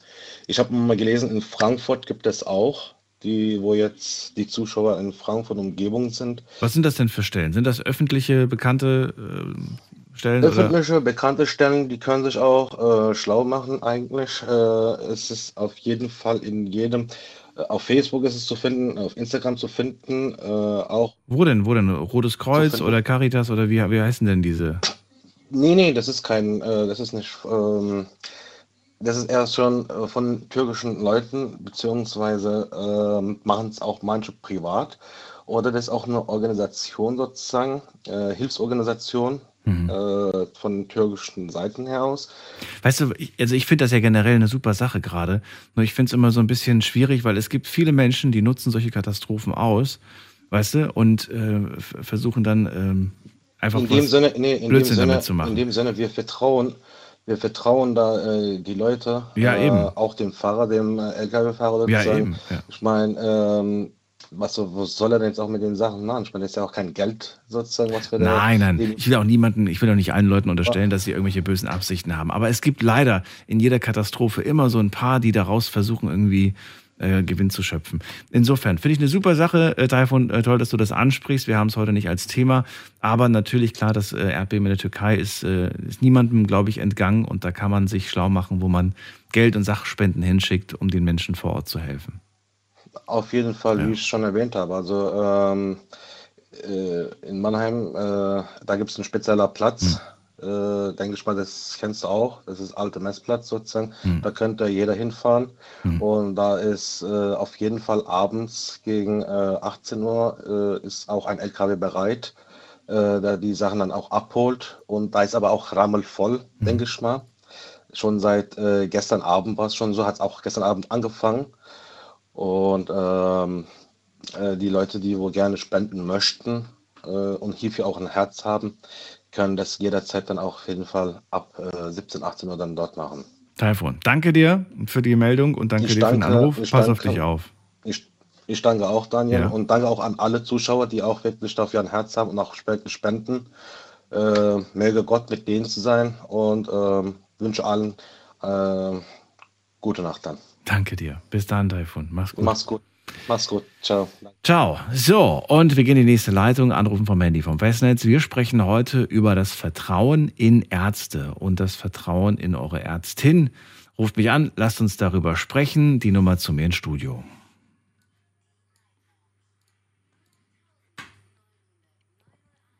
So, Roland ist bei mir aus Mühlacker. Hallo Roland. Guten Morgen. Hallo. So, dann So. erzähl mal. Also Vertrauen zu den Ärzten im Grunde genommen ja. Nur was mich dann ärgert ist die lange Wartezeit, bis du bei ihrem Facharzt überhaupt einen Termin bekommst, wenn du Schmerzen hast. Ja. Das heißt, Vertrauen hast du schon, aber einen Termin hast du nicht. Oder wie? So, so ungefähr ist es bei mir gelaufen. Okay. Ich hatte, letztes Jahr haben wir schon das Thema gehabt, wie viel Zeit hast du da äh, die meiste Zeit verwendet bei einer bestimmten Person oder bei einer bestimmten Tätigkeit.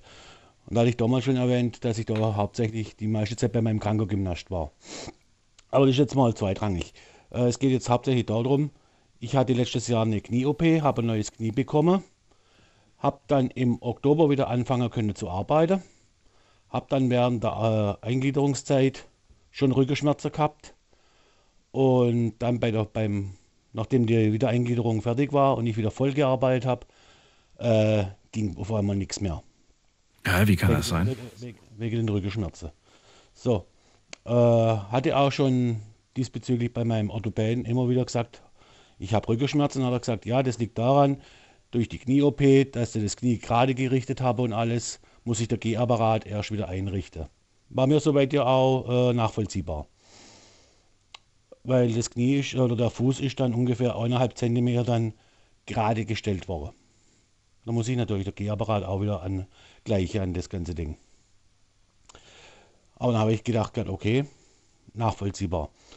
Dann habe ich dann äh, wieder, bin wieder dann vollzeitig arbeiten gegangen. Hab dann wieder beim, hab dann Rückenschmerzen bekommen, die waren richtig stark. Hab dann wieder bei meinem Orthopäden versucht, einen Termin zu kriegen. Ging nicht. Erst in drei, äh, vier oder fünf Wochen später. Na, ich denke, so lange kann ich nicht warten, das geht nicht. Habe ich mich bei einem anderen äh, Orthopäden umguckt oder nach anderen Orthopäden. Hab dann dort einen relativ zeitnahen Termin bekommen. Hab dem gesagt, dass ich äh, Rückenschmerzen habe, aber nicht, dass ich auch Knie, äh, Knie gekriegt habe. Also neues Knie. Nicht, dass er auch wieder auf die Schiene geht, "Ha ja, das liegt da dran. Dann hat er mich geröntgt und was ich rauskomme, ich habe einen Gleitwirbel in der, im Länderbereich. Na, ich denke, na super. Ja, und dann ist das ganze Thema dann ins Rollen gegangen. Dann erstmal Krankengymnastik. Und dann letztendlich war es jetzt noch, der letzte Schritt jetzt war, vor der OP war jetzt zwei Wochen Schmerzklinik. Mhm. Das heißt praktisch, du bist dort wirklich nochmal komplett untersucht worden. Was kann man machen? Ist überhaupt eine Operation nötig oder äh, empfehlenswert und und und. Ja, und jetzt bin ich jetzt wieder gerade zu Hause, habe jetzt noch Krankengymnastik und dann wird man weiter sehen, weil die Symptomatik bei mir ist nur dann, sobald ich laufe, länger wie 15 Minuten, fangen die Rückenschmerzen an, beziehungsweise es, die Rückenschmerzen denen sich dann so weit auswirken, dass ich dann auf beide Oberschenkel komplett taub bin.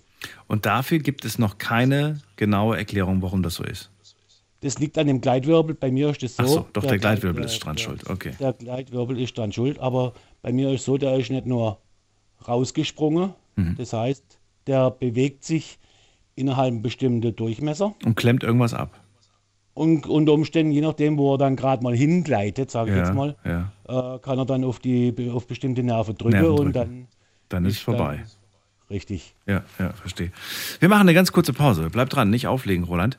Ihr könnt anrufen, kostenlos vom Handy und vom Festnetz. Ähm, Würde mich interessieren, in der zweiten Stunde vielleicht auch mal zu hören, ob es vielleicht für, eure, für euer Wehwehchen, was auch immer es ist, keine Diagnose bisher gibt. Wäre auch mal spannend zu hören. Bis gleich. Schlafen kannst du woanders. Deine Story. Deine Nacht. Die Night Lounge. Mit Daniel. Auf Big FM. Rheinland-Pfalz. Baden-Württemberg. Hessen. NRW. Und im Saarland. Heute das Thema, vertraust du deinem Arzt? Vertraust du deiner Ärztin? Ruft mich an, kostenlos vom Handy, vom Festnetz. Und wie gesagt, was mich auch interessieren würde, ist vielleicht ähm, so ein bisschen die, die, äh, die, das Thema, keiner weiß, was ich habe. Ja, das wäre auch ein spannendes Thema. Keiner weiß, was ich habe. Keiner kann mir sagen, was ich genau für ein Problem habe. Vielleicht habt ihr, weiß ich nicht, auch irgendeinen Schmerz ähm, und, und der Arzt sagt, wir haben alle Tests gemacht. Ich kann mir nicht erklären, warum sie diesen Schmerz haben oder ich kann mir nicht erklären, warum sie das und das Problem haben. Lasst uns drüber sprechen. Vielleicht haben wir die Chance, kurz mal das Thema anzusprechen. Roland ist gerade dran. Er sagt, Vertrauen in die Ärzte habe ich, aber den Termin, den habe ich leider nicht. Den bekommt man auch sehr schwer, vor allem bei Fachärzten. Eigentlich fast ein Ding der Unmöglichkeit. Er selbst hat einen, äh, irgendwas mit Wirbel. Einen, was, wie war nochmal der Begriff? Gleitwirbel. Gleitwirbel war das Wort, genau. Und der, je nachdem wie er gerade liegt, drückt mal auf die Nerven und dann hast du plötzlich ein Taub, Taubgefühl, ne, hast du gesagt. Taubheitsgefühl in beiden Taubheitsgefühl. Oberschenkeln. Das ist äh, Und natürlich, super je nachdem, wo er dann drückt, kann es natürlich auch auf den Nerv von der Blase drücken oder auf äh, der Schließmuskel. Okay. Und wenn der natürlich da drauf drückt, dann äh, kann sein, dass du auf einmal entweder eine nasse Hose hast oder halt das andere. Ich habe jetzt tatsächlich gedacht, äh, wo, wo du das gerade angesprochen hast, dass das vielleicht eventuell dazu führen kann, dass du ähm, ja, dass die Nerven Richtung, zum Beispiel Richtung, Richtung Blase oder Richtung Ausgang, dass die gereizt werden und es dann einfach zu einer Entzündung führt oder zu einer gefühlten Entzündung. So nach dem Motto, ich fühle mich, als hätte ich eine Blasenentzündung, obwohl du ja eigentlich keine hast. Nee, das nicht. Das ist einfach dann, das äußert sich dann so, dass du dann gar nicht mehr merkst, dass du auf die Toilette musst. Ah, okay. Ja gut, wenn alles taub ist, ist ja, das ist ja klar, da fühlst du ja gar er nichts. drückt dann halt, wie gesagt, auf diesen bes- bestimmten Nerv Ja. und dann merkst du nicht, dass du dann zum Beispiel Wasser lassen musst Mhm. und dann äh, ist auf einmal, siehst du dann runter, oh, hm, klasse. Wie hilfst du dir jetzt im Alltag? Also wenn du merkst, oh, ich merke, da ist gerade was taub, machst du dann irgendwelche Be Bewegungsübungen oder versuchst du gerade Da mal... muss ich dann einfach ganz schlicht und ergreifend einfach neu sitzen. Was? Hinsitzen. Ach, Irgendwo mir sitzen ist okay? Dann, ja, ja. Das ist komischerweise so bei mir. Äh, sitzen, liegen geht, aber so, sobald ich mehr wie 15 Minuten auf den Füßen bin, fängt der ganze Spaß an. Ach komm, okay. Das Das, war auch so ein bisschen kurios. so das war natürlich auch für die Ärzte in der Schmerzklinik Ja. ein bisschen schwer, hier mir weiterzuhelfen, Hm. weil ich dann halt einfach von mir aus dann in der Klinik hier diesen Schmerz immer irgendwie forcieren musste. Hm. Äh, darf ich fragen, wie es um deine Figur äh, steht? Äh, Im Augenblick, ja, ein paar Kilo zu viel.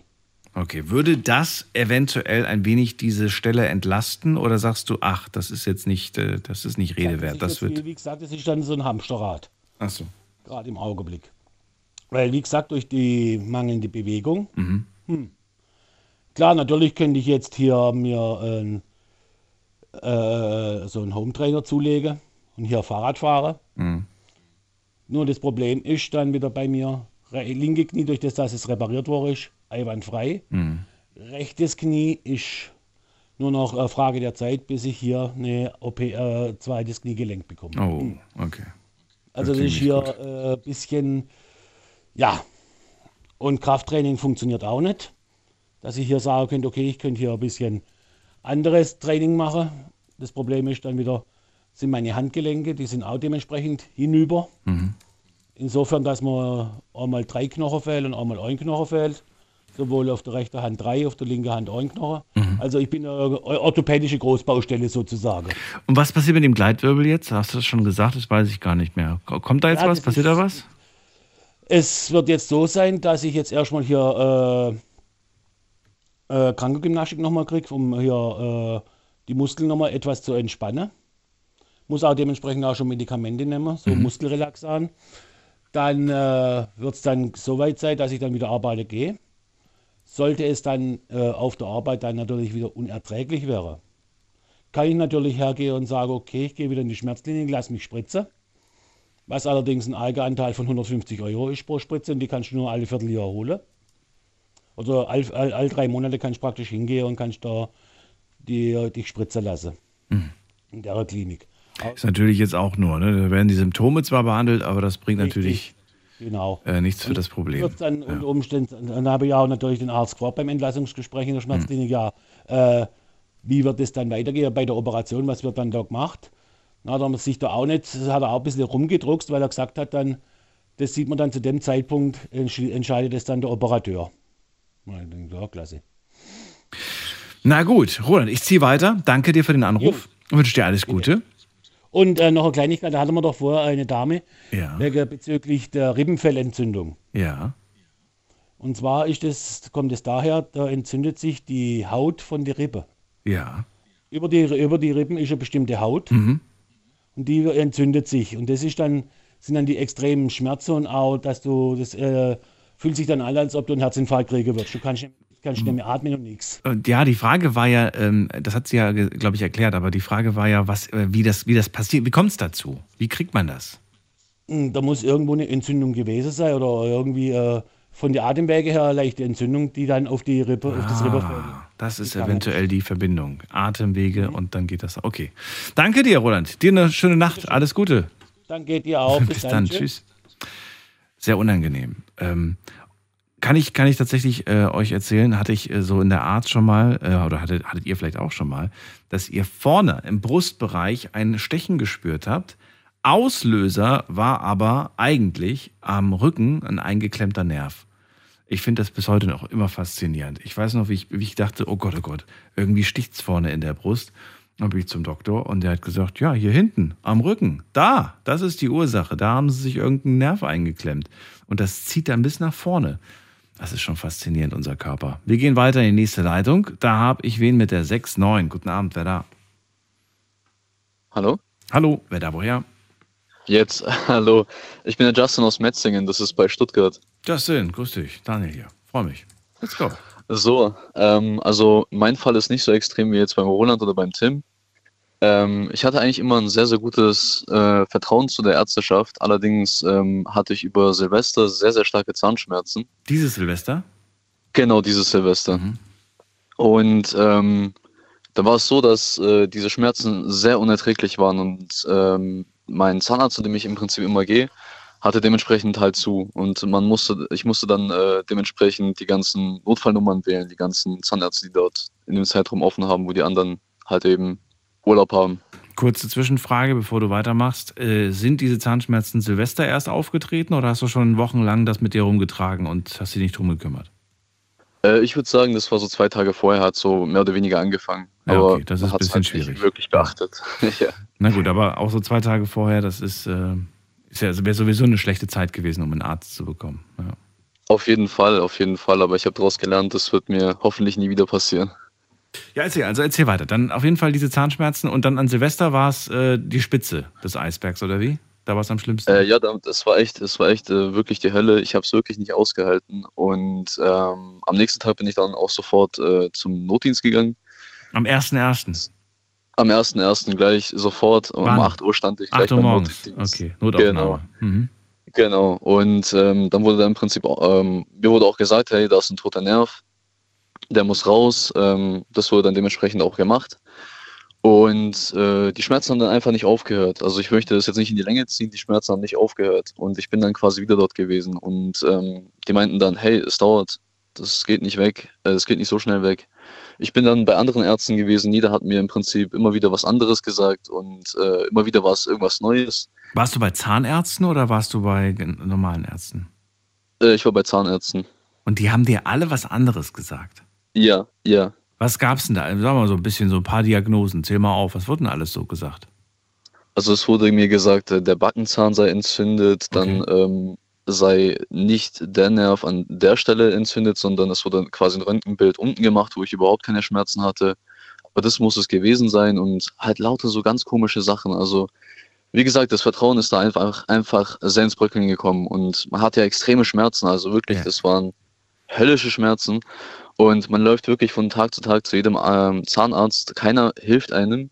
Moment mal ganz kurz. Also, nur für mein Verständnis. Du bist am 1.1. dahin in Notaufnahme. Haben die dir einen Zahn rausgezogen oder was haben die überhaupt gemacht? Oder haben sie dir einfach nur eine Spritze mit Betäubung gegeben? Was, was haben sie gemacht? Genau, die haben mir bloß eine, eine Spritze mit Betäubung gegeben und das war's im Prinzip. Also das war's. Groß, groß wurde da eigentlich nichts gemacht, die haben das bloß sauber gemacht. Und die anderen Ärzte, die haben auch nur geguckt. Auch da hat keiner gezogen. Keiner hat einen Zahn gezogen. Gar nichts, gar nichts, gar nichts. Und du hast das Problem immer noch? Nee, zum Glück nicht mehr. Also ich bin dann quasi beim fünften Arzt, wurde dann endlich meine Wurzelbehandlung gemacht. Aha, okay. Das war dann nachher das Problem. Also genau, genau das Problem war, welches genau? Welcher Zahn war es dann überhaupt? War, war da, lagen die mit dem Zahn wenigstens richtig oder? Die lagen auch nicht mit dem Zahn richtig. Also ich weiß nicht, was gemacht wurde. Die ganze Zeit, es wurde ja auch mehrmals geröntgt, aber ich, ich, ich kann mir das ehrlich gesagt nicht erklären. Der Schmerz, den du hattest, kam der gefühlt auch von dem Zahn oder kam der gefühlt von einem anderen Zahn? Der kam von einem anderen Zahn. Gefühlt kam er von einem anderen Genau. Zahn. Aha, Genau. also hatte der eine Arzt schon mal recht, dass der, dass der, dass der Schmerz ähm, woanders liegt. Er liegt nicht da, wo du ihn fühlst. Das war ja schon mal richtig. Richtig. Okay. Richtig, na, das war immerhin. richtig. Aber genau. Ähm, aber wie gesagt, es wurde halt einfach immer was anderes gemacht, bis Ja. ich beim fünften Arzt gelandet bin und das Problem dann dort halt eben endlich behoben wurde. Aber der, der Weg dorthin war echt wirklich die Hölle. Das glaube ich dir. Ja. Eine Wurzelbehandlung wird gemacht. Boah, soll super unangenehm sein, habe ich gehört. Aber jetzt ähm, ist äh, alles, jetzt ist alles okay, ne? Ich glaube, die, die Behandlung selbst ist dann auch gar nicht mehr so unangenehm, weil das eh alles betäubt ist, oder? Ja, es ist alles betäubt. Also ich habe ständig irgendwelche neuen Medikamente bekommen gegen irgendwas Neues. Man war einfach am Ende froh, dass es vorbei ist. So egal wie stark nachher der Schmerz ist bei der Behandlung, Hauptsache es ist vorbei. Freund von mir, der hat auch, dem, der wusste ganz genau, da muss eine Wur- Wurzelbehandlung gemacht werden. Er hat keinen Bock drauf gehabt. Drei Monate lang hat er jeden Tag äh, hier Schmerzmittel geschluckt, äh, diese ganzen Ibo-Sachen und sowas, nur damit er nicht zum Zahnarzt muss. Drei und, Monate? Drei Monate lang, ja. Und die Backe wurde, wurde dann irgendwann mal wurde sie plötzlich dick und immer dicker. Und dann, äh, dann habe hab ich dann auch gesagt, so, ey, weißt du was, ich, ich, ich setze dich jetzt gleich selbst ins Auto und fahre dich dann dahin, weil ich kann das nicht länger mit ansehen. Da kann ich mir vorstellen, wie Aber die, die Sorge und die Angst einfach. Ich meine, ja, Zahnärzte haben leider so den Ruf, dass das ziemlich krass, da, krass ist. Aber ja, ist halt unangenehm, wenn uns da jemand im Mund rummacht. Ne? Das ist halt was anderes. Ja, ja, also ich hatte nie irgendwie, irgendwie überhaupt keine Angst, dorthin zu gehen oder sonst irgendwas. Aber ähm, ja, das Vertrauen ist jetzt mehr oder weniger weg, weil wenn man fünf Ärzte an, anfahren muss, äh, damit das Problem endlich beseitigt wird, dann ist es, dann geht das Vertrauen halt ins Bröckeln. Aber der Letzte hat auch einen guten Job gemacht. Oder die Letzte. Der hat einen guten Job gemacht, genau, genau. Dann danke ich dir für deine Story, Justin. Ich danke fürs Zuhören. alles Gute. Spaß Ihnen. Und bis bald. Und regelmäßig zur Kontrolle bald. gehen, das kann ich dir schon sagen. Mach das. Ja, das äh, werde ich nicht vergessen. Weil äh, Zähne, sagt dir, das, äh, das ist leider echt so ein, so ein Kapitel. Mh, Oh ja, schmerzhaft und teuer. Schmerzhaft und teuer. Und äh, leider haben wir nur diese, diese, diese einen Zähnchen. Ne? Die ersten fallen uns relativ Richtig, früh aus und danach kriegen wir die zweite Reihe und die zweite Reihe, die, die muss dann wirklich bis zum Schluss reichen. Und wenn nicht, Da hast du vollkommen recht. wenn nicht, dann kriegen wir, kriegen wir was, was wir nicht wollen. Ja. Na gut, alles Gute dir. Bis bald. Vielen Dank. Ciao. Also was mir aufgefallen ist, ist wirklich, äh, wenn man sich jetzt so die Zähnchen anschaut von den Leuten heutzutage, das ist schon wirklich besser geworden. Ne? Wenn, wenn man jetzt selbst mal an seine Eltern, an seine Großeltern denkt, das war ein ganz anderes Thema, wenn es um Zahnhygiene ging, um Zahnpflege ging und natürlich auch um die Möglichkeiten. Ähm, ja, das ist alles sehr fein und sehr schön geworden heutzutage im medizinischen Bereich. Bin mal gespannt, wie sich das entwickelt. Wir gehen in die nächste Leitung. Da habe ich wen mit der 4-1. Guten Abend, wer da woher? 4-1. Sagt nichts. Gut, dann gehen wir weiter. Mit der 5-6. Wen haben wir da? Ich bin der, jo äh, der Max. Max, grüß dich. Woher? Genau. Ähm, ich komme aus Mannheim. Max aus Mannheim. Ähm, ich bin Daniel, grüß dich. Ja, Max ist nicht mein richtiger Name. Ich möchte gerne anonym bleiben. Ähm, aber ich denke, es ist okay. Das ist für mich vollkommen okay. Ja, ja. Hauptsache, ich habe einen Namen, mit dem ich, mit dem ich irgendwas anfangen kann. Genau. So, dann äh, äh, verrate mir. Thema heute lautet: äh, Vertraust du deinem Arzt, deiner Ärztin? Erstmal möchte ich ein Ja, Nein hören und dann können wir darüber reden, wieso, weshalb, warum. Ja und nein. Okay. genau. dann, dann lass uns über beide Seiten reden. Leg los. Genau. Also ich war jetzt über zwölf Jahre lang Soldat, ähm, bin Hauptfeldwebel, war im Personalbereich tätig und das große Problem, was ich gesehen habe, auch selbst als Soldat ist, ein Vertrauen zu einem Arzt aufzubauen, weil diese auch bei der Bundeswehr regelmäßig wechseln. Wir haben jetzt auch keinen Hausarzt zu Hause um die Ecke, sondern müssen immer zum Sanitätszentrum äh, fahren. Ähm, auch wenn man, sage ich mal, in Elternzeit ist, etc., ist man wirklich da festgeschrieben auf ein Sanitätszentrum, zu dem man dann muss. Ähm, und dadurch, dass auch dort die Ärzte wechseln, ist es schwer, Vertrauen aufzubauen. Und ich selber hatte auch Probleme im privaten Bereich, ähm, was psychologischer Natur war. Und ähm, da ist es dann sehr schwer, für einen selbst mit einem Arzt drüber zu sprechen. Gerade wenn es auch in den privaten Bereich reingeht, ähm, weil dann natürlich eine gewisse Hemmschwelle ist. Wenn man jetzt vielleicht einen Hausarzt hat, den man jetzt seit Jahren kennt, ist es was ganz anderes. Und ich habe mich da auch anfangs sehr schwer getan, äh, mir da, ich sage jetzt mal, Hilfe zu holen. Und ich bin dann tatsächlich den Weg über den Militärseelsorger gegangen, auch wenn ich jetzt nicht streng gläubig bin. Ähm, und das finde ich ist eine, eine einzigartige Institution innerhalb der Bundeswehr, diese Militärseelsorge.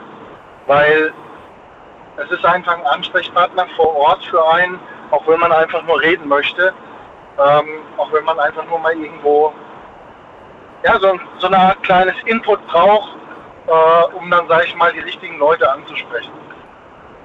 Und äh, dort habe ich dann eben das Gespräch gesucht. Ähm, und es war super, weil es geht da nicht rein nur um das Religiöse, sondern erstmal um den Menschen.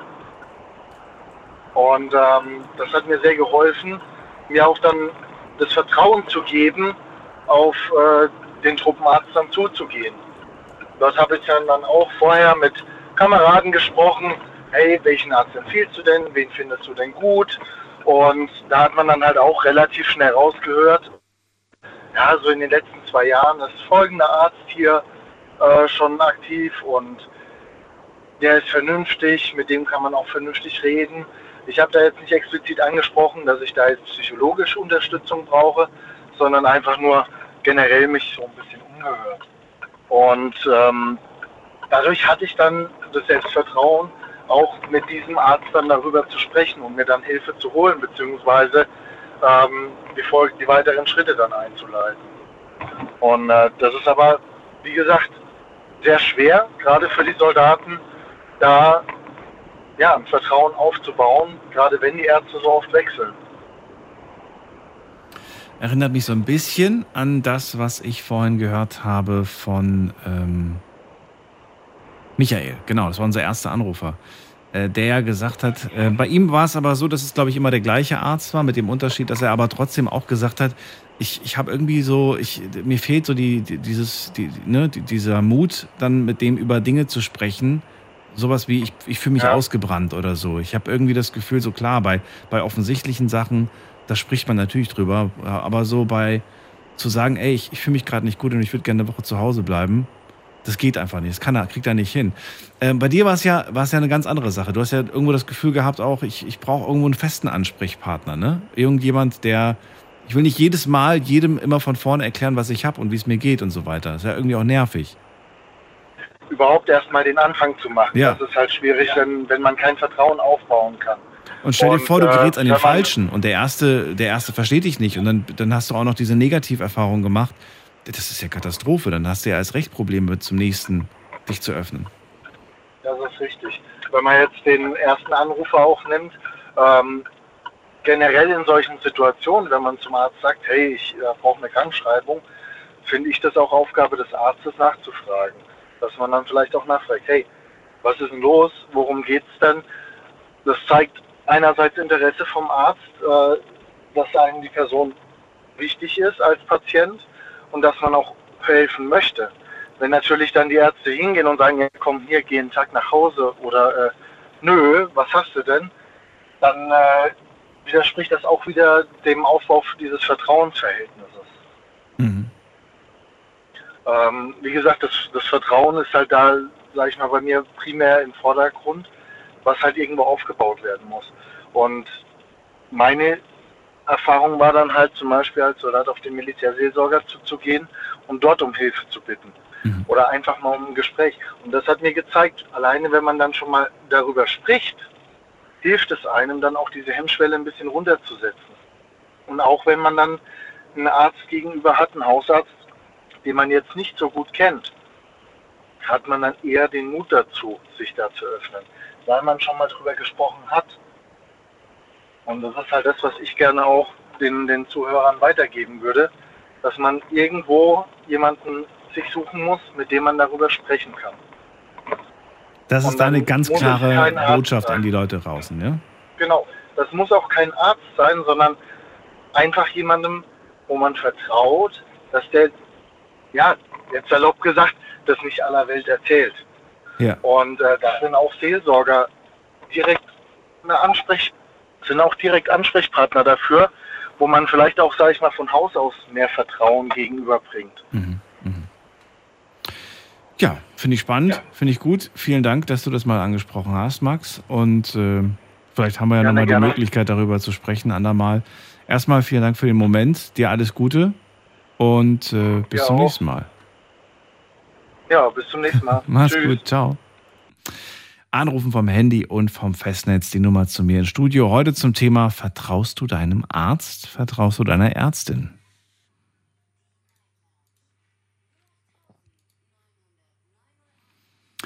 Und äh, ja, Max ist äh, sehr genau auf dieses Thema gerade eingegangen und sagt, es ist so unglaublich wichtig, Vertrauen zu einem Arzt zu haben oder zu einer Ärztin. Und erstmal brauchst du die richtige Person. Du musst erstmal jemanden finden, wo du wirklich auch sagst, das passt irgendwie so. Ne? Da ist eine Sympathie da, das, äh, das Zwischenmenschliche passt. Dann vertraue ich dieser Person all diese Dinge an, die mich da bedrücken. Oder habe ich vielleicht irgendwo ein Stück weit auch Sorge, dass das äh, die Person nicht für sich behält. Also so, insofern kann ich euch ja schon mal sagen, das glaube ich, muss jeder Arzt, jeder Arzt hat Schweigepflicht und darf natürlich nicht mit euren Sachen ähm, an, ja, nach außen äh, treten. Und dennoch ist immer so ein ganz komisches Gefühl mit dabei. Ich ähm, habe das schon oft mitbekommen in Gesprächen. Ähm, zum Beispiel erinnere ich mich gerade an, ähm, an eine Bekannte, die hat ähm, es nicht geschafft, mit, äh, mit Therapeuten über ihre Psyche zu sprechen, sondern sie hat immer den Therapeuten oder die Therapeutin gewechselt, weil sie es unangenehm, unangenehm äh, fand, wenn die, wenn die zu viel über einen wissen. Das klingt ein bisschen komisch, ne? Sie hat gemeint so, ja, ich rede gerne mehr über meine Probleme, aber der Gedanke, dass eine Person einfach alles über mich weiß, das war ihr einfach super unangenehm und deswegen hat sie die immer so oft gewechselt. Ich weiß jetzt nicht, ob das für die Therapie gut ist, aber fällt mir gerade dazu ein. Wir gehen in die nächste Leitung. Anrufen dürft ihr vom Handy, vom Festnetz. Die Nummer zu mir ins Studio.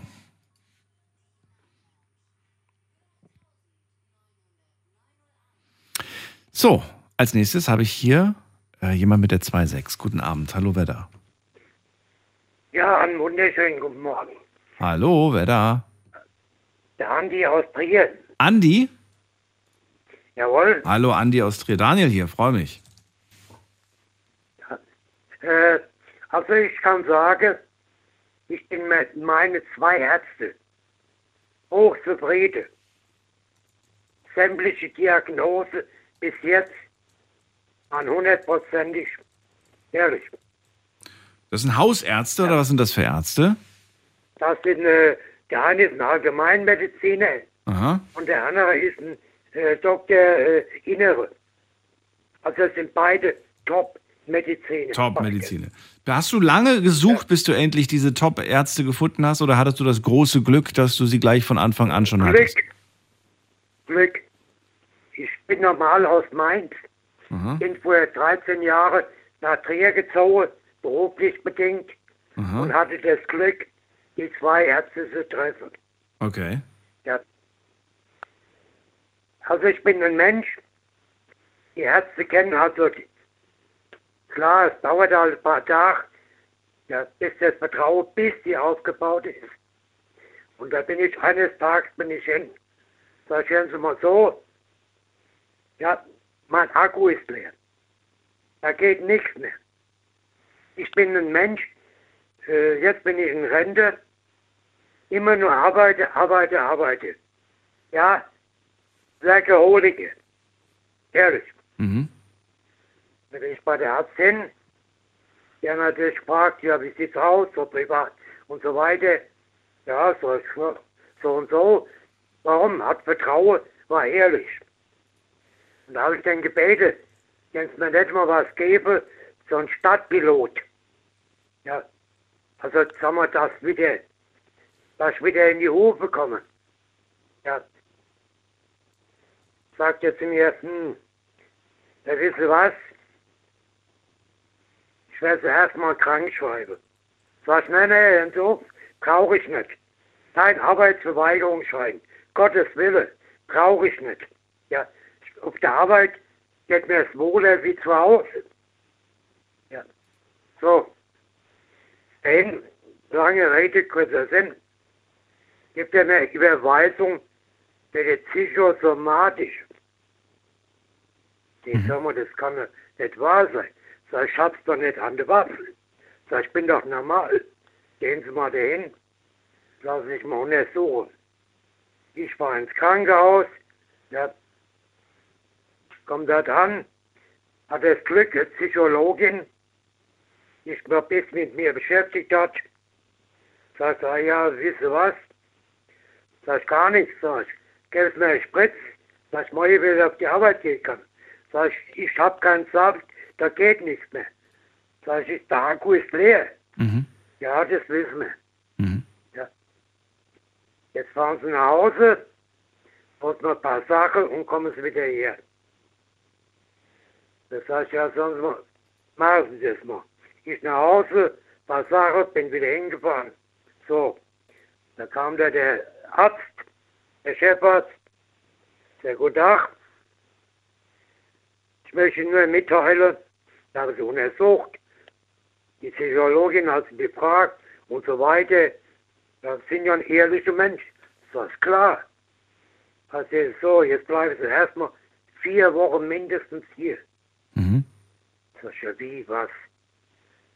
Sie haben ein Burnout-Syndrom vom Feinsten. Mhm. Jetzt müssen sie erstmal runtergefahren werden, damit sie wieder hochkommen. Und hat das was gebracht? Das hat das geholfen? Ach, geil, geil. Da muss ich dem Hausarzt, ich näher hinkomme, sollst du dem sagen, Sie mal. Ja, äh, sie sind jetzt schon so lang bei mir in der Behandlung. Die waren nie krankgeschrieben. Mit Erkältung, mit das und das und das. Mit Schmerz und alles. Mhm. Ja. So, jetzt also, das soll ich Ihnen Angst. Ja, jetzt soll es geht nicht mehr. Der Akku ist leer. Also ich muss sagen, die Diagnose war auch richtig. Und es war bombig. Und das waren noch mehrere Sachen. Also bis jetzt, ich bin top zufrieden. Ich wünsche jedem meinem Mitmenschen solche Ärzte. Dann ist es doch auch mal schön, sowas Positives zu hören. Freut mich sehr für, dein, äh, für deine Geschichte, Andi. Und vielleicht hören wir uns ja, Ja. bald mal wieder. Ich wünsche dir noch eine schöne Danke, dir auch. Sendung. Und alle Zuhörer, bleibt gesund. Bleib gesund. So, so sieht's aus. Danke dir. Und äh, wir ziehen weiter. Bevor wir aber weiterziehen, will ich ganz gerne ein kleines Update machen und schauen, was online so zusammengekommen ist. Denn ich habe euch da ein paar Fragen gestellt. Jetzt hören wir uns oder lesen wir uns mal die Antworten durch. Frage Nummer eins. Vertraust du deinem Arzt? Das wollte ich von euch wissen. Und ihr sagt mit einer Genauigkeit von, muss man gerade gucken, äh, 84 Prozent sagen ja, ich vertraue meinem Arzt, meiner Ärztin. 16 Prozent allerdings äh, sagen nee, vertraue ich nicht. Zweite Frage. Bevor ich zum Arzt gehe, und jetzt wollte ich wissen, was ihr macht, bevor ihr zum Arzt geht. Ich habe euch vier Antwortmöglichkeiten gegeben. Ähm, die klingen lustig, ähm, sind aber so ein bisschen halb lustig und halb ernst gemeint. Ähm, ich lese einfach mal vor und zwar einfach der Reihenfolge nach. Ähm, fangen wir mit den meisten Prozenten an. Bevor ich zum Arzt gehe, mache ich erstmal einen Termin. Machen 38 Prozent. Auf Platz 2 gelandet, google ich meine Symptome erstmal online. Aha, das habe ich ehrlich gesagt heute Abend so ein wenig vermisst in der Sendung. Die Menschen, die zugeben, dass sie, bevor sie zum Arzt gehen, erstmal online Doktor spielen und erstmal gucken, was habe ich denn, damit ich dann zum Doktor gehe und dann schon mal sagen kann, das und das vermute ich dahinter. So, auf Platz drei, äh, bevor ich zum Arzt gehe, muss ich schon im Sterben liegen. Das ist an alle gerichtet, die, ja, die einfach ein Wehwehchen haben, die einfach irgendwas haben, irgendeine Beschwerde, aber halt das so lange hinauszögern, bis es wirklich gar nicht mehr geht. Also bis es wirklich so. Und auf dem letzten Platz gelandet, das waren 25 Prozent, und auf dem letzten Platz gelandet äh, mit 6 Prozent. Bevor ich zum Arzt gehe, wird erstmal Oma gefragt. Und das habe ich äh, mit reingenommen, weil für mich war das damals, als ich klein war, immer so die erste Zulaufstelle. Wenn ich irgendwas hatte, egal was es war, ich habe immer Oma gefragt. Und Oma hat immer irgendwelche Hausmittelchen gehabt, irgendwelche Sachen, um Dinge zu behandeln, ähm, ohne dass man dafür Medikamente nehmen musste. Wenn man erkältet war, dann hat sie irgendwelche Kräuter zusammengemischt. Wenn man das und das äh, Kopfschmerzen hatte, hat sie Kräuter zusammengemischt. Wenn man Schmerzen hatte, hat sie irgendwelche Blätter einem aufgelegt. Oma war wirklich toll. Und vielleicht ist Oma ja in eurem Fall die Mama gewesen, der Papa gewesen oder eine gute Freundin gewesen, äh, zu der ihr euch erstmal, an die ihr euch erstmal wendet, bevor ihr zum Arzt geht. So, letzte Frage. Wurde bei dir schon mal eine falsche Diagnose gestellt? Und hier habt ihr entschieden mit 44 Prozent sagen ja und 56 Prozent sagen nein. So, gut. Das war's. Vielen Dank online. Und jetzt gehen wir in die nächste Leitung. In der nächsten Leitung wartet auf mich, mal gerade gucken, ähm, bim, bim, bim, Michael aus Koblenz. Grüße dich. Hallo Michael. Grüß Gott. Hallo, hallo. Hörst du mich? Ja, wunderbar. Ich dich auch. Ich habe am Freitag einen Ur Urologentermin. Mhm. Ich bin jetzt auch schon bald darauf, mal zu googeln, dass ich mal Hast du eine Beschwerde? Ja, ich habe Beschwerden. Ne? Okay. Und du hast schon mal nachgeschaut, was es ist im Internet oder hast du noch nicht gemacht? Ich habe ehrlich gesagt noch jetzt, habe ich mich mit irgendwas abgelenkt, noch versucht zu abzulenken, aber irgendwer geht es gar nicht mehr. Wie, wie, wie das so, wie so ein Stern. Wie lange denn schon? Den Termin habe ich ja jetzt erst ungefähr eine Woche. Na, und die Beschwerden, wie lange hast du die schon? Meine Beschwerden, hm, seit kurz vor Heiligabend. Ach du meine Güte. Seit sechs Wochen quälst du dich. Ungefähr. Ja. Mhm. Hast du jetzt, jetzt erst den Termin bekommen oder hast du dich jetzt erst von einer Woche um den Termin gekümmert? Äh, gekümmert hat sich jemand anders darum. Ach so. Und von, von der Stiftung. Und, Okay. und jetzt habe ich halt nur noch zwei, drei Nächte zu schlafen. Mhm. Dann, dann gehe ich dann dahin auch. Kommt hoffentlich Ja, die Erlösung. Ich werde auch begleitet, ich werde auch begleitet werden dahin. Ja. Das ist mir auch viel wert. Dann drücken wir mal die Däumchen, dass es nichts Schlimmes ist und dass der das schnell erkennt, was, er, was du hast. Hm. Lieber Daniel, danke für dein Ohr zu leihen. Was wolltest du denn zum Thema heute erzählen? Was, was, was, äh, gab es da irgendwas Wichtiges, was du loswerden wolltest? Ich habe erst recht spät zugeschaltet, muss ich sagen. Ach so, Ich habe vorhin erst. Mir ging es auch wieder schlecht heute. okay. Ich war auch in meinem Krankenhaus kurz. Mhm. Und jetzt warte ich halt, bis der Pflegedienst morgen kommt und dann, dann werde ich mal mit dem noch sprechen, was ich machen soll. Ob ich gleich zur Arbeit gehen soll, wieder morgen normal oder, oder nochmal mich beim Arzt vorstellen soll.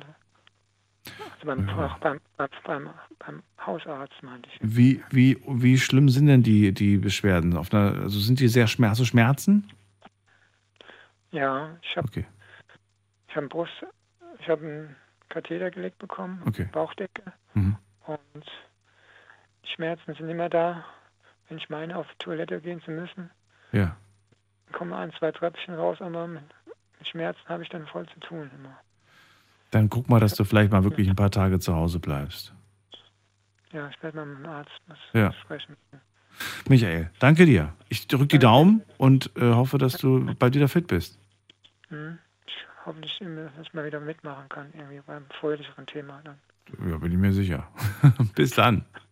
Tschüsschen dann. Ciao, mach's gut. So, wen haben wir in der nächsten Leitung? Da habe ich, ja, muss man gerade gucken. Ähm, da ist jemand mit der 77. Guten Abend. Wer hat die 77? Ja, hallo Daniel. Hallo, wer da? Ja, hallo. Ähm, also Moment, ich muss nur einen Lautsprecher ausmachen. So, hallo. Hi, wie darf ich dich nennen? Wer bist du und woher? Äh, ich bin der Fabian aus dem Raum Aschaffenburg und ähm, ja, ich bin äh, 34 Jahre alt. Ich bin eigentlich gar nicht so einer von deinen Stammhörern, sondern eher meine Mutter. Ah. Äh, die hat mich jetzt nur eher zum Thema geholt, ähm, ja, weil ich auch so mit gesundheitlichen Problemen zu kämpfen habe. Und ähm, ja, jetzt war halt eben das Thema mit, äh, vertrauen Sie Ihrem Arzt. Und ähm, ja, bei mir geht es halt eben darum, ich bin jetzt schon seit einem halben Jahr ähm, arbeitslos und ähm, krankgeschrieben auch äh, wegen chronischen Schmerzen. Und äh, das ist eigentlich so das Thema auch bei mir. Ähm, ja, Chronische weil ich Schmerzen. Thema, chronische ja? Schmerzen Mhm. im Kieferbereich, genau. Oh, okay. Und da weiß man auch nicht, was es ist, oder wie? Ähm, ja, genau, also das ist das Thema. Ich mache da jetzt schon zehn Jahre mit rum, eigentlich. Ja. Und ähm, ja, ich, äh, ich bin auch von Arzt zu Arzt gerannt. Ich habe schon Tausende von Euro ausgegeben dafür. Und ähm, ich habe halt Schmerzen im Gesichtsbereich, im, im Nackenbereich, überall. Und ähm, ja, die Hoffnung von meiner Mutter war jetzt halt eben gewesen, auch, dass ich vielleicht äh, über dich irgendwie äh, eine Kontaktstelle knüpfe, ähm, dass sich da vielleicht auch jemand meldet oder so. Und ähm, ja, genau, das ist eigentlich so mein Problem. Der sich, also irgendjemand, der sich quasi, aber ich kenne mich nicht aus, aber jemand, der quasi zuhört und sagt, Mensch, geh doch mal zu dem und dem Arzt. Genau, richtig. Ja. Okay. Verstehe. Ähm, das Problem hast du jetzt wie viele Jahre schon? Äh, also das hat so vor zehn Jahren eigentlich angefangen. Es geht schon so zehn Jahre. Okay. Und Äh, äh, hat damals es sich verändert? Kiefersperre. Hat es sich verändert? Ja, ja, das ist stärker geworden. Ja, ja. Also es, es hat damals mit so einer Kiefersperre eben angefangen. Was ist eine Kiefersperre? Was heißt das? Kenn ich nicht. Das heißt, ähm, ich bin morgens aufgewacht, ich wollte gähnen und ich konnte nicht, den Mund aufmachen. Was? Das Wie? ging, das ging nicht. Es war einfach blockiert. Konntest du reden oder, oder auch nicht wirklich? Nee, also es hat gerade mal ein Blatt zwischen die Lippen gepasst, mehr ging nicht. Okay. Und ähm, genau, das habe ich halt dann eben, ja, da habe ich halt die, die Zähne dann zusammengebissen und äh, dann hat es halt gekracht und dann ging es wieder einigermaßen. Bitte was? Okay. Und ähm, genau, dann hieß es halt eben damals die Weisheitszähne, ähm, die müssten raus, die habe ich dann auch rausbekommen. Aber und nicht dann besser. war ich natürlich, ja, nee, auch nicht wirklich. Äh, dann ging es natürlich mit dem Kieferorthopäden weiter. Ähm, habe damals eine Schiene bekommen, eine spezielle, die äh, quasi den, äh, den Unterkiefer über Nacht ähm, vorne halten soll. Mhm. Und ähm, das, äh, ja, das hat damals ein bisschen was gebracht, äh, kam dann aber so nach einem Jahr nach der Behandlung wieder und, äh, und dann auch nochmal stärker. Also am Anfang hat nur das eine Kiefergelenk wehgetan, dann kam noch das linke dazu, äh, dann haben beide wehgetan und dann kamen irgendwann auch die Gesichtsschmerzen dazu. Und ähm, es hat sich dann über, eben über die Jahre eben hochgesteigert sozusagen. Also ich habe ähm, jetzt noch Schmerzattacken dazu bekommen, die kommen dann immer wiederkehrend. Ähm, Nackenschmerzen, Rückenschmerzen und äh, mittlerweile Schlafprobleme. Und ähm, ja, jetzt mittlerweile bin ich halt so weit, dass ich eigentlich nicht mehr arbeiten kann, richtig. Denkst du, dass ähm, all diese Schmerzen den gleichen Aus, gleiche äh, Schmerzquelle haben? Oder denkst du, dass das einfach so altersbedingt vielleicht fängt, fängt dann auch woanders irgendwie eine Baustelle Mm. an?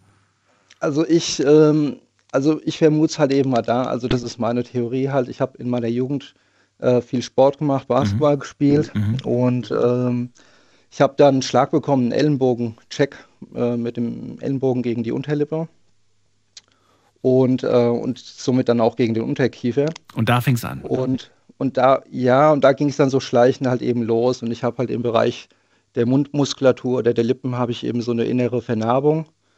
Und ähm, das habe ich damals noch so mit Cortison behandeln lassen, mhm. damit die Narbe ein bisschen schrumpft und kleiner wird. Ähm, hat aber dazu geführt eben, dass der Muskel geschwunden ist und dünner geworden ist. Mhm. Und das merke ich halt extrem jetzt so in der, in der Gesichtsmuskulatur und das überträgt sich halt dann auch auf den Unterkiefer. Und ähm, ja, ich habe halt teilweise auch Probleme beim Sprechen mit der Muskulatur, das strengt irgendwann an. Mhm. Und ähm, ja, das ist so mein Problem. Und ja, das war eben früher nicht so heftig gewesen. Also ich habe immer noch meine Ausbildung oder Arbeit gemacht, wie auch immer. Und ähm, letztes Jahr ist es dann eben schon richtig ähm, ja, heftig eskaliert. Also da kam auch der Notarzt zu mir nach Hause. Äh, der hat mir da Morphium gespritzt, mhm. weil ich dann überhaupt nicht mehr klargekommen bin. Mhm. Und ähm, genau, das war eigentlich so ein Novum. Äh, das hatte ich vorher noch gar nicht gehabt. Die Schmerzattacken schon, aber da habe ich mir ein Kühlpack drauf, Schmerzmittel genommen und dann ging das. Ähm, aber jetzt mittlerweile bin ich eben äh, ja, bei Medizinalcannabis angekommen. Ähm, ich habe meine Opiate zu Hause. Und hilft das? Ähm, Bringt das was? Ja, bedingt halt eben. Ja, also das Cannabis halt eben auch nur so, dass ich ein bisschen entspannter bin, aber, aber die Schmerzen wirklich. sind dann immer noch da. Ah, okay. Ja, dass ich mich quasi innerlich so ein bisschen davon lösen kann. Mhm. Ähm, genau, aber mir auch nicht. Und ähm, ja, die Opiate nehme ich halt eben auch nur bei ja, wenn es wirklich sein muss, ne, weil mhm. die Abhängigkeit ist bekannt. Und ähm, was ich mich jetzt gerade frage, ist, bevor du das alles erzählt hast, habe ich mir, habe ich noch kurz diesen Gedanken gehabt, wenn du damals getroffen wurdest an der Unterlippe oder da in diesem Bereich und diese Schmerzen, die du dann quasi hast, die dann ja auch so strahlen in alle möglichen Richtungen, ne? Wenn man jetzt, das ist jetzt nur so ein Gedanke, ich bin ja kein Arzt, wenn man jetzt diese Stelle am Kiefer wo du damals getroffen wurdest, wenn man die mal betäuben würde, würde das irgendwie was bringen? Könnte man damit mhm. irgendwie rausfinden, ob von dort aus, ob es von dort aus Schmerzen ausstrahlt? Weißt du, was ich meine? Mm, ja. Weil wenn man diese Stelle, wo du, du erinnerst dich ja noch halbwegs dran, wo du damals, wo du damals getroffen wurdest. Also ich merke das permanent eigentlich. Also das ist so auch vielleicht so ein bisschen wie so ein Tick, ähm, quasi, ich, ich fahre da mir so mit der Zunge drüber, ja. Das, ja. Das kennt vielleicht jeder andere, wenn der so ein Bläschen an der Lippe hat ja, oder ja, so. Man das, hört nicht ja, mehr das, auf. Das, man hört nicht ja, mehr man auf. hört nicht mehr auf. Ja. ja. man muss sich quasi selbst dazu bringen, mhm. irgendwann mal Stopp zu sagen. Und ähm, ja, das, das Problem habe ich so ein bisschen. Ähm, ich machte halt eben immer rum, mhm. konnte mich jetzt über die Jahre ganz gut davon lösen. Ähm, manchmal tappe ich mich noch so ein bisschen dabei, aber es ist halt schon extrem. Ja. ja, du hast ja gesagt, es ist chronisch. Ja. Es, ist, es ist einfach chronisch. Genau. Es ist übergegangen zu einem ja, Dauert, Dauerzustand quasi. Hm. Genau, richtig. Und diese Cortisonspritzen äh, waren halt eben jetzt auch nicht so gut, äh, weil ich das jetzt halt schon merke, dass dieser Muskel, dieser Lippenmuskel quasi geschrumpft ist. Mhm. Und äh, ja, ich habe jetzt vor kurzem meine, meine neueste Schiene jetzt bekommen. Ich habe da schon meine vier, fünf Schienen zu Hause mhm. und ja, schon mehrere tausend Euro ausgegeben für die Geschichte. Boah. Und ähm, ja, in der Hoffnung, dass es irgendwie was bringt. Und äh, ja, jeder Arzt hat mir bisher gesagt, ja, also nimm die Schiene und dann noch Ruhe. Und ähm, jeder hat irgendwie den anderen auch beschuldigt und jeder hat gesagt, nein, der Kollege hat da überhaupt keine Ahnung gehabt gerade und äh, mhm. ich gebe dir jetzt die richtige Schiene so ungefähr. Und ähm, ja, hat aber alles nichts gebracht. Mhm. Richtig. Also ich, ich äh, finde äh, schon mal stark, dass du hier anrufst und diesen Weg wählst. Die Mama hat recht gehabt, das ist vielleicht eine gute Möglichkeit durch unsere Schwarmintelligenz, nenne ich das manchmal gerne, vielleicht, genau, ja. vielleicht irgendwo jemanden zu finden, der ein ähnliches, vergleichbares Problem hat oder hatte oder vielleicht jemanden kennt, der dir helfen kann. Ich kann dir nur so viel genau. anbieten. Ich habe die Nummer jetzt hier aufgeschrieben von dir.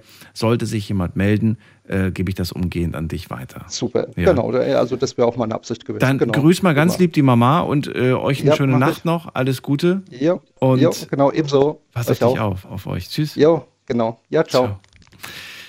So, und ihr könnt anrufen vom Handy und vom Festnetz die Nummer zu mir ins Studio.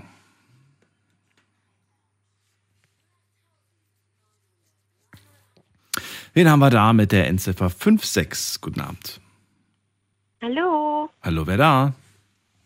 Bernadette hier. Guten Bernadette, Abend. grüße dich. Woher bist du? Guten Morgen. Woher bist du? Aus welcher Ecke? Erzähl mal. ähm, aus Westerburg. Aus Westerburg. Okay. Ich bin Daniel, freue mich, dass du da bist. Ähm, ja, Thema hast du mitbekommen. Es geht um das Vertrauen in Ärzte. Ähm, was sagst genau. Das erste, also Vertrauen absolut keins. Null. Null Prozent. Null Vertrauen. Null Seite. Ja, null. Und ähm, ja, das zweite, es geht eigentlich um seltene oder unbekannte Erkrankungen bei mir. Bei dir, okay. Mein Vorgänger, ja, der Vorgänger, dem kann man vielleicht, könnte man vielleicht äh, die Achse e.V. in Berlin sagen, dass er sich vielleicht dorthin mal wendet. Was ist denn die Achse e.V.? Achse e.V., die ist halt auch für, mh, wo, wo keine genaue Diagnose feststeht, wo, das ist ein Verein, Ah, ich sehe es gerade. Die Allianz chronischer seltener Erkrankungen. Richtig, richtig. Achse-online.de. Genau, Da könnt die, ihr euch mal die, schlau machen. Genau, genau. Ich muss, ich habe halt mein, mein PC ist kaputt und ich kann die halt nicht anschreiben. Ja. Ist nicht Es geht halt darum. Ja. Ich bin topfit gewesen bis 2019. Mhm. Äh, Radgefahren, alles tralala, also wirklich topfit. Äh, Bauhelferin. Und dann hatte ich einen kleinen Unfall, also ich bin halt gestolpert und habe halt tierische Schmerzen rechts und links in die Wade gekriegt. Ähm, musste halt laufen. Ich musste laufen, dass ich keinen Krampf krieg. Und äh, von dem Zeitpunkt an ging es mit mir abwärts. Ich habe halt überall hat äh, dieses Bindegewebe sich angefangen umzubauen ähm, und klemmt mir jetzt äh, die die ganzen Muskeln ein. Ich habe ähm, ja kann halt nicht mehr laufen, krieg äh, die, die, die, die Krämpfe, also die, diese Muskulatur krampft unentwegt, die, kontra, die, die kontrahieren, ja, die Muskeln, die sind ständig in Bewegung im ganzen Körper, mittlerweile oben, also Kopf, Hals. Äh, wir haben ja auch du hast, du hast gar keine Kontrolle mehr darüber. Das passiert einfach, ne? Richtig, richtig, und das, sind- das ist schmerzhaft. Anstrengend. Ja, vor allem anstrengend. Ja, und die, die entspannen nicht mehr. Ich kann nachts, die entspannen nicht mehr. Was kann man dagegen machen, damit man sie dazu zwingt zu entspannen? Gibt es da irgendwelche Mittel, irgendwelche Medikamente oder was hilft da? Es gibt, es gibt Medikamente, aber es, ich brauche einen Arzt. Also Hm. ich, es heißt ganz einfach, also die Ärzte, die sagen halt, ja, das ist Fibromyalgie.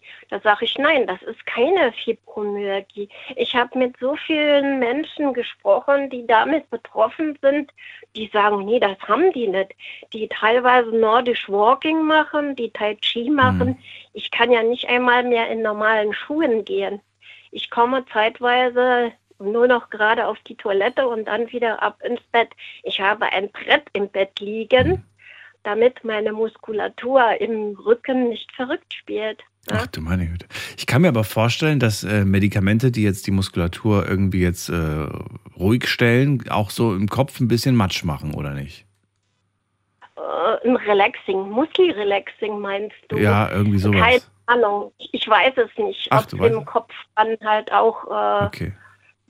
Dass der Kopf das halt auch macht. Äh, das, das Problem ist halt, einen Arzt zu finden. Du, Ach du so. wirst echt abgefertigt, abgefertigt. Du bist noch gar nicht bei dem Punkt. Das heißt, du bist jetzt eigentlich an dem Punkt, du hast diese Muskelkontraktion, aber du hast noch kein Mittel dagegen. Du hast noch nichts gefunden, Richtig, richtig. was dir, was Nee. dir hilft, Ich- damit das aufhört. Nee. Und die Ärzte können dir nicht sagen, was es ist. Und das, was sie dir sagen, sagst du, das ist es nicht. Richtig, Wenn du aber diesen Weg weitergehen würdest, das, was sie dir quasi sagen, was es angeblich ist, gibt es dafür denn Medikamente oder hast du die schon ausprobiert und die haben nichts gebracht und deswegen weißt du, dass es nichts bringt oder, oder Äh. Fibromyalgie wird, wird ja heute wird so gehandelt, dass es ein, Kopf, äh, ein Kopfproblem ist. Was es ähm, mittlerweile haben sie das auch herausgefunden, dass es kein Kopfproblem ist, sondern die kleinen Nervenwurzeln zerstört werden. Bei mir kommt halt das Problem, bei mir ist ja auch noch riesig und das wird einfach unter den Teppich gekehrt. Ich habe ein chronisches EBV-Virus. Ja, Was ist das schon wieder? Das Also kenne ich nicht. das ist Pfeifersdrüsenfieber. Kennst du Ah, das? ja, favorisches Drüben, ja, ja. Genau, und daraus Kissing Jesus, glaube ich, heißt das, ja, oder so das ähnlich. EBV-Virus, Ja. ja. Mhm. Und das ist chronisch. Und ähm, ich habe eine Studie von, von Homburg von der Uniklinik gelesen, Mhm. dass dieses, dieses Virus zerstört teilweise Nervenbahnen. Äh, das hat so einen enormen Eingriff in den Körper. Und das ist Wahnsinn. Das ist, äh, ja, ko- kommt Corona gleich, ja. Das ist wirklich äh, nicht zu unterschätzen. Darüber habe ich erst vor kurzem etwas gelesen, also über das pfeiferische Drüsenfieber. Und dass das sehr unterschätzt ist. Viele sagen, ja, ja, da schwellen kurz mal die Mandeln irgendwie an und so weiter. Nee, nee, nee. Ja. Da passiert noch mehr in deinem Körper. Und äh, das kann später Spätfolgen haben. Ja. Bernadette, ich habe das die, die Sendung ist leider gleich vorbei. Auch dir möchte ich anbieten, falls jemand da was sa- sagen möchte zu oder vielleicht eine Idee hat, Ja. äh, darf sich gerne melden. Und Ja, ähm, super. erstmal dir vielen Dank, dass du das mit uns geteilt hast, so ganz offen. Ich danke dir Ja, für die pass auf Sendung. dich auf. Alles Gute. Ja, hör auf Ciao. So, anrufen vom Handy vom Festnetz. Die nächsten, ähm, die nächsten warten schon, muss man gerade gucken. Wer wartet am längsten? Am längsten wartet ähm, Bea aus Eisenberg. Hallo Bea. Hallo. Hallöchen. Ja. Bea, was hast du mitgebracht für eine Geschichte? Vertrauen in Ärzte, ja oder nein? Jein. Jein, du auch. Mensch, wie kommst du zu deinem Jan? Welche Erfahrungen hast du denn gesammelt, dass du da so unsicher bist? Also bei mir fing es 2019 an, ähm, dass ich ganz extreme ja, Bauchschmerzen, Magen-Darm-Beschwerden hatte. Ähm, es hieß dann auch am Anfang, es ist ein Magen-Darm-Virus, war es aber nicht. Ähm, nach, was waren es, sechs Wochen Durchfälle, aber wirklich 20 Mal am Tag. Und es ist kein Schluck Wasser mehr in mir geblieben und ich war irgendwann so kraftlos, dass ich nicht mehr aufstehen konnte. Also der Kopf wollte, aber der Körper nicht mehr. Ähm, bin ich dann ins Krankenhaus gekommen. Das erste Krankenhaus hat mich drei Tage behandelt mit Schmerzmittel und hat mich wieder heimgeschickt. Dann Ah. war ich wieder eine Woche zu Hause. Ähm, der Hausarzt hat gesagt, das äh, geht nicht. Bin dann ins nächste Krankenhaus geschickt worden. Und da kam dann raus, dass ähm, der komplette Dickdarm und ein Teil vom Dünndarm entzündet waren. Ähm, und unter anderem halt auch die Blutwerte ganz extrem schlecht waren. Ähm, ja, habe dann gesagt bekommen, ich war quasi eine tickende Zeitbombe. Ähm, also entweder wäre der Darm geplatzt oder ähm, ja, ich hätte Herz-Kreislauf-Versagen gehabt, weil halt auch der Kaliumwert so extrem niedrig war.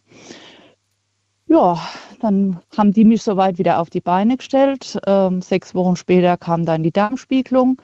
Daraufhin hatte man bei mir Morbus Crohn festgestellt, also eine chronische Darmentzündung. Bin dann äh, Von der ja ganz kurz, von der ja viele Menschen betroffen sind. Ne? Das ist ja anscheinend, ja, trifft viele, habe ich gehört. Ja. genau. Und, Wie, ist- wie, wie, wie stark ist das erforscht? Wie, wie gut sind da die, die Möglichkeiten der Behandlung? ähm, ja, es gibt verschiedene Therapieansätze ähm, von äh, äh, kortisonhaltigen Sachen über ähm, Immunsuppressiva. Ähm, also ein ganz breites Spektrum. Äh, es gibt auch äh, Medikamente, die aus der Rheumatherapie eigentlich kommen, die damit eingesetzt werden.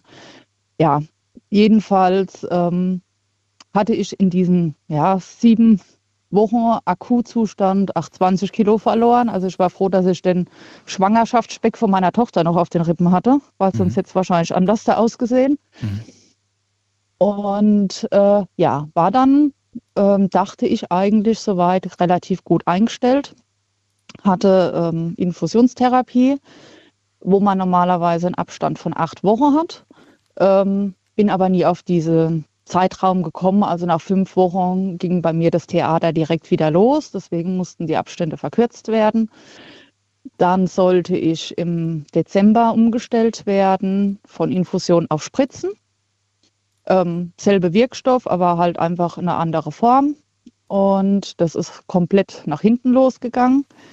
Mein Arzt hatte dann damals, oder ja, hat halt immer gesagt, ja, das ist die Umstellung und Geduld. Und mir ging es halt wirklich von Tag zu Tag schlechter.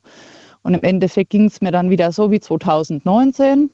Und äh, ich habe dann ja den Arzt quasi gewechselt, hatte ähm, gesagt, ich hole mal jetzt eine zweite Meinung, das kann so nicht weitergehen.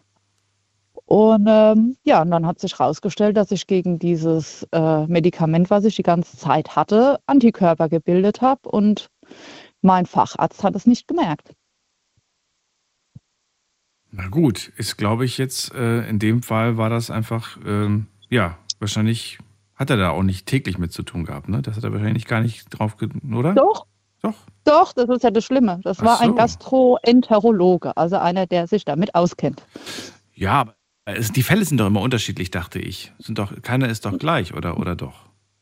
Nee, nee, es ist, also bei jedem äußert es sich unterschiedlich. Das ist Ja. auch äh, der, ne, mit, mit, mit den Lebensmitteln, jeder verträgt was anderes oder was anderes halt nicht. Wie lange hat er denn jetzt gebraucht, um es zu entdecken, um zu erkennen, dass er da falsch lag? Mm, drei Wochen und dann habe ich mir den, den anderen Arzttermin geholt. Ach so, okay, ja, gut. Und der, Du hast ihm gar keine Chance mehr gegeben, nachdem er da einmal falsch lag. ich war wöchentlich dort. Ja, drei Wochen. Und er hat in den drei Wochen war ich mindestens einmal die Woche dort und hatte nochmal zusätzlich mindestens einmal angerufen. Mhm. Ähm, und ähm, ja, also er, Kam denn diese, äh, die andere Diagnose dann von ihm nach drei Wochen oder kam die von einem anderen Arzt? nein, die kam von einem anderen. Ach so, ja gut, dann, wenn er davon Genau. eh nichts wusste, dann ja, muss man auch mal einen anderen Weg gehen. Es geht ja hier um deine Gesundheit und es ist natürlich dein gutes Recht, dann einfach dir eine zweite Meinung einzuholen. Ja. Genau, also er hat halt dann auch keine Blutwerte gemacht, er hat keinen Ultraschall Mhm. gemacht, er hat immer nur, ja, Stress reduzieren, das ist Mhm. die Umstellung und Geduld haben. Und also ich habe am Schluss gedacht, ich habe wirklich einen an der Klatsche, dass ich mir das einbilde. Mhm. Ähm, Wir müssen so langsam zum, zum Ende kommen, Bea. Die Sendung ist gleich vorbei, Ja, ja. dass du schon mal Bescheid weißt. Okay. Ja, aber du hast es dir nicht eingebildet. Halt Das war einfach so. Und dann ähm, hat Ja. der andere Arzt dir aber Gott sei Dank helfen können. Genau, also der, ich bin dorthin und der hat Ultraschall gemacht und es war wieder dasselbe Ergebnis, der komplette Dickdarm entzündet, der Übergang zum Dünndarm und das erste Stück vom Dünndarm, alles, Mhm. alles voll. Mal eine Frage zu, diesem, äh, zu dieser ähm, Krankheit. Äh, kann, wie weit, das ist äh, vielleicht die richtige Frage, inwieweit äh, beeinflusst eine äh, Nahrungsumstellung das, die Symptome? Kann das helfen oder sagst du, ach du, das bringt eigentlich gar nichts, wenn man die Ernährung umstellt? Ähm, ja, das ist halt das große Problem, weil sich bei jedem anders da auswirkt. Also ähm, Hast du sie umgestellt bei dir, deine Ernährung, oder sagst du, teilweise. Teilweise. Also man probiert halt aus, ne, was Mhm. verträgt man, was verträgt man nicht. Mhm. Ähm, also ich weiß jetzt zum Beispiel, äh, äh, Wassermelone ne, ist ein absolutes No-Go bei mir. Kann Oh. ich nicht mehr essen. okay. Ähm, das habe ich aber schon mal gehört. Wassermelone, was noch? ähm, ja, wir sind ja in der Pfalz, ne? also alles, Mhm. was pelzisches Essen betrifft, Leberknödel, Saumagen, Sauerkraut. Ganz kurz, Bea, hast du mir das mit der Wassermelone erzählt, als wir über das Thema äh, Ernährung gesprochen hatten? Das kommt mir gerade so bekannt vor. Mm, Nee, ah, Nee, da hatte ich nicht angerufen. Na gut, hätte sein können. Ja. So, und ansonsten, ja, gibt es so ein paar äh, Spezialitäten, landes-, regionalspezifisch, und da kannst du auch nicht mehr. Nein. Sagst du dann selber zu dir, ich, ich esse das jetzt nicht, oder sagst du, das ist mir jetzt egal, ich gönne mir das jetzt einmal und äh, muss ja nicht jedes Mal essen? Nee, also es ist schon so, dass ich äh, zum Großteil wirklich drauf verzichte. Okay. Aber es gibt halt dann schon so Sachen wie, was wisst ihr nicht, Schupfnudeln mit Sauerkraut und Speck, wo ich dann ja, das, das gönne ich mir jetzt heute mal. Ne? Ja, je nachdem, wie, wie, wie das natürlich. Ich kann jetzt Genau. überhaupt nicht nachempfinden, wie, wie sich diese Schmerzen anfühlen. Das ist, sind wie Koliken im Prinzip. Mhm. Also ähm, ich äh, vergleiche es immer mit der Geburt von meinen Kindern. Oh, okay. Das kann, da kann ich auch nicht Ja. mitsprechen. Nee. Aber äh, es ist nicht ohne. Das glaube ich. Bea, vielen Dank, dass du äh, uns das äh, erzählt hast und äh, wir einen Einblick haben durften. Vielleicht auch da gibt es jemanden, der Erfahrungen damit gesammelt hat, weil das ist ja, äh, Morbus Crohn ist ja einigen Leuten bekannt und äh, gibt ja viele, die, das, die darunter leiden. Danke dir. Ähm, ich leite Bitte, alles an bitte. euch weiter, wenn ich was bekommen sollte. Ihr könnt gerne eine E-Mail schreiben. Die Mailadresse gebe ich euch. Moment, die gebe ich euch auch. Das ist die Mailadresse hier ins Studio.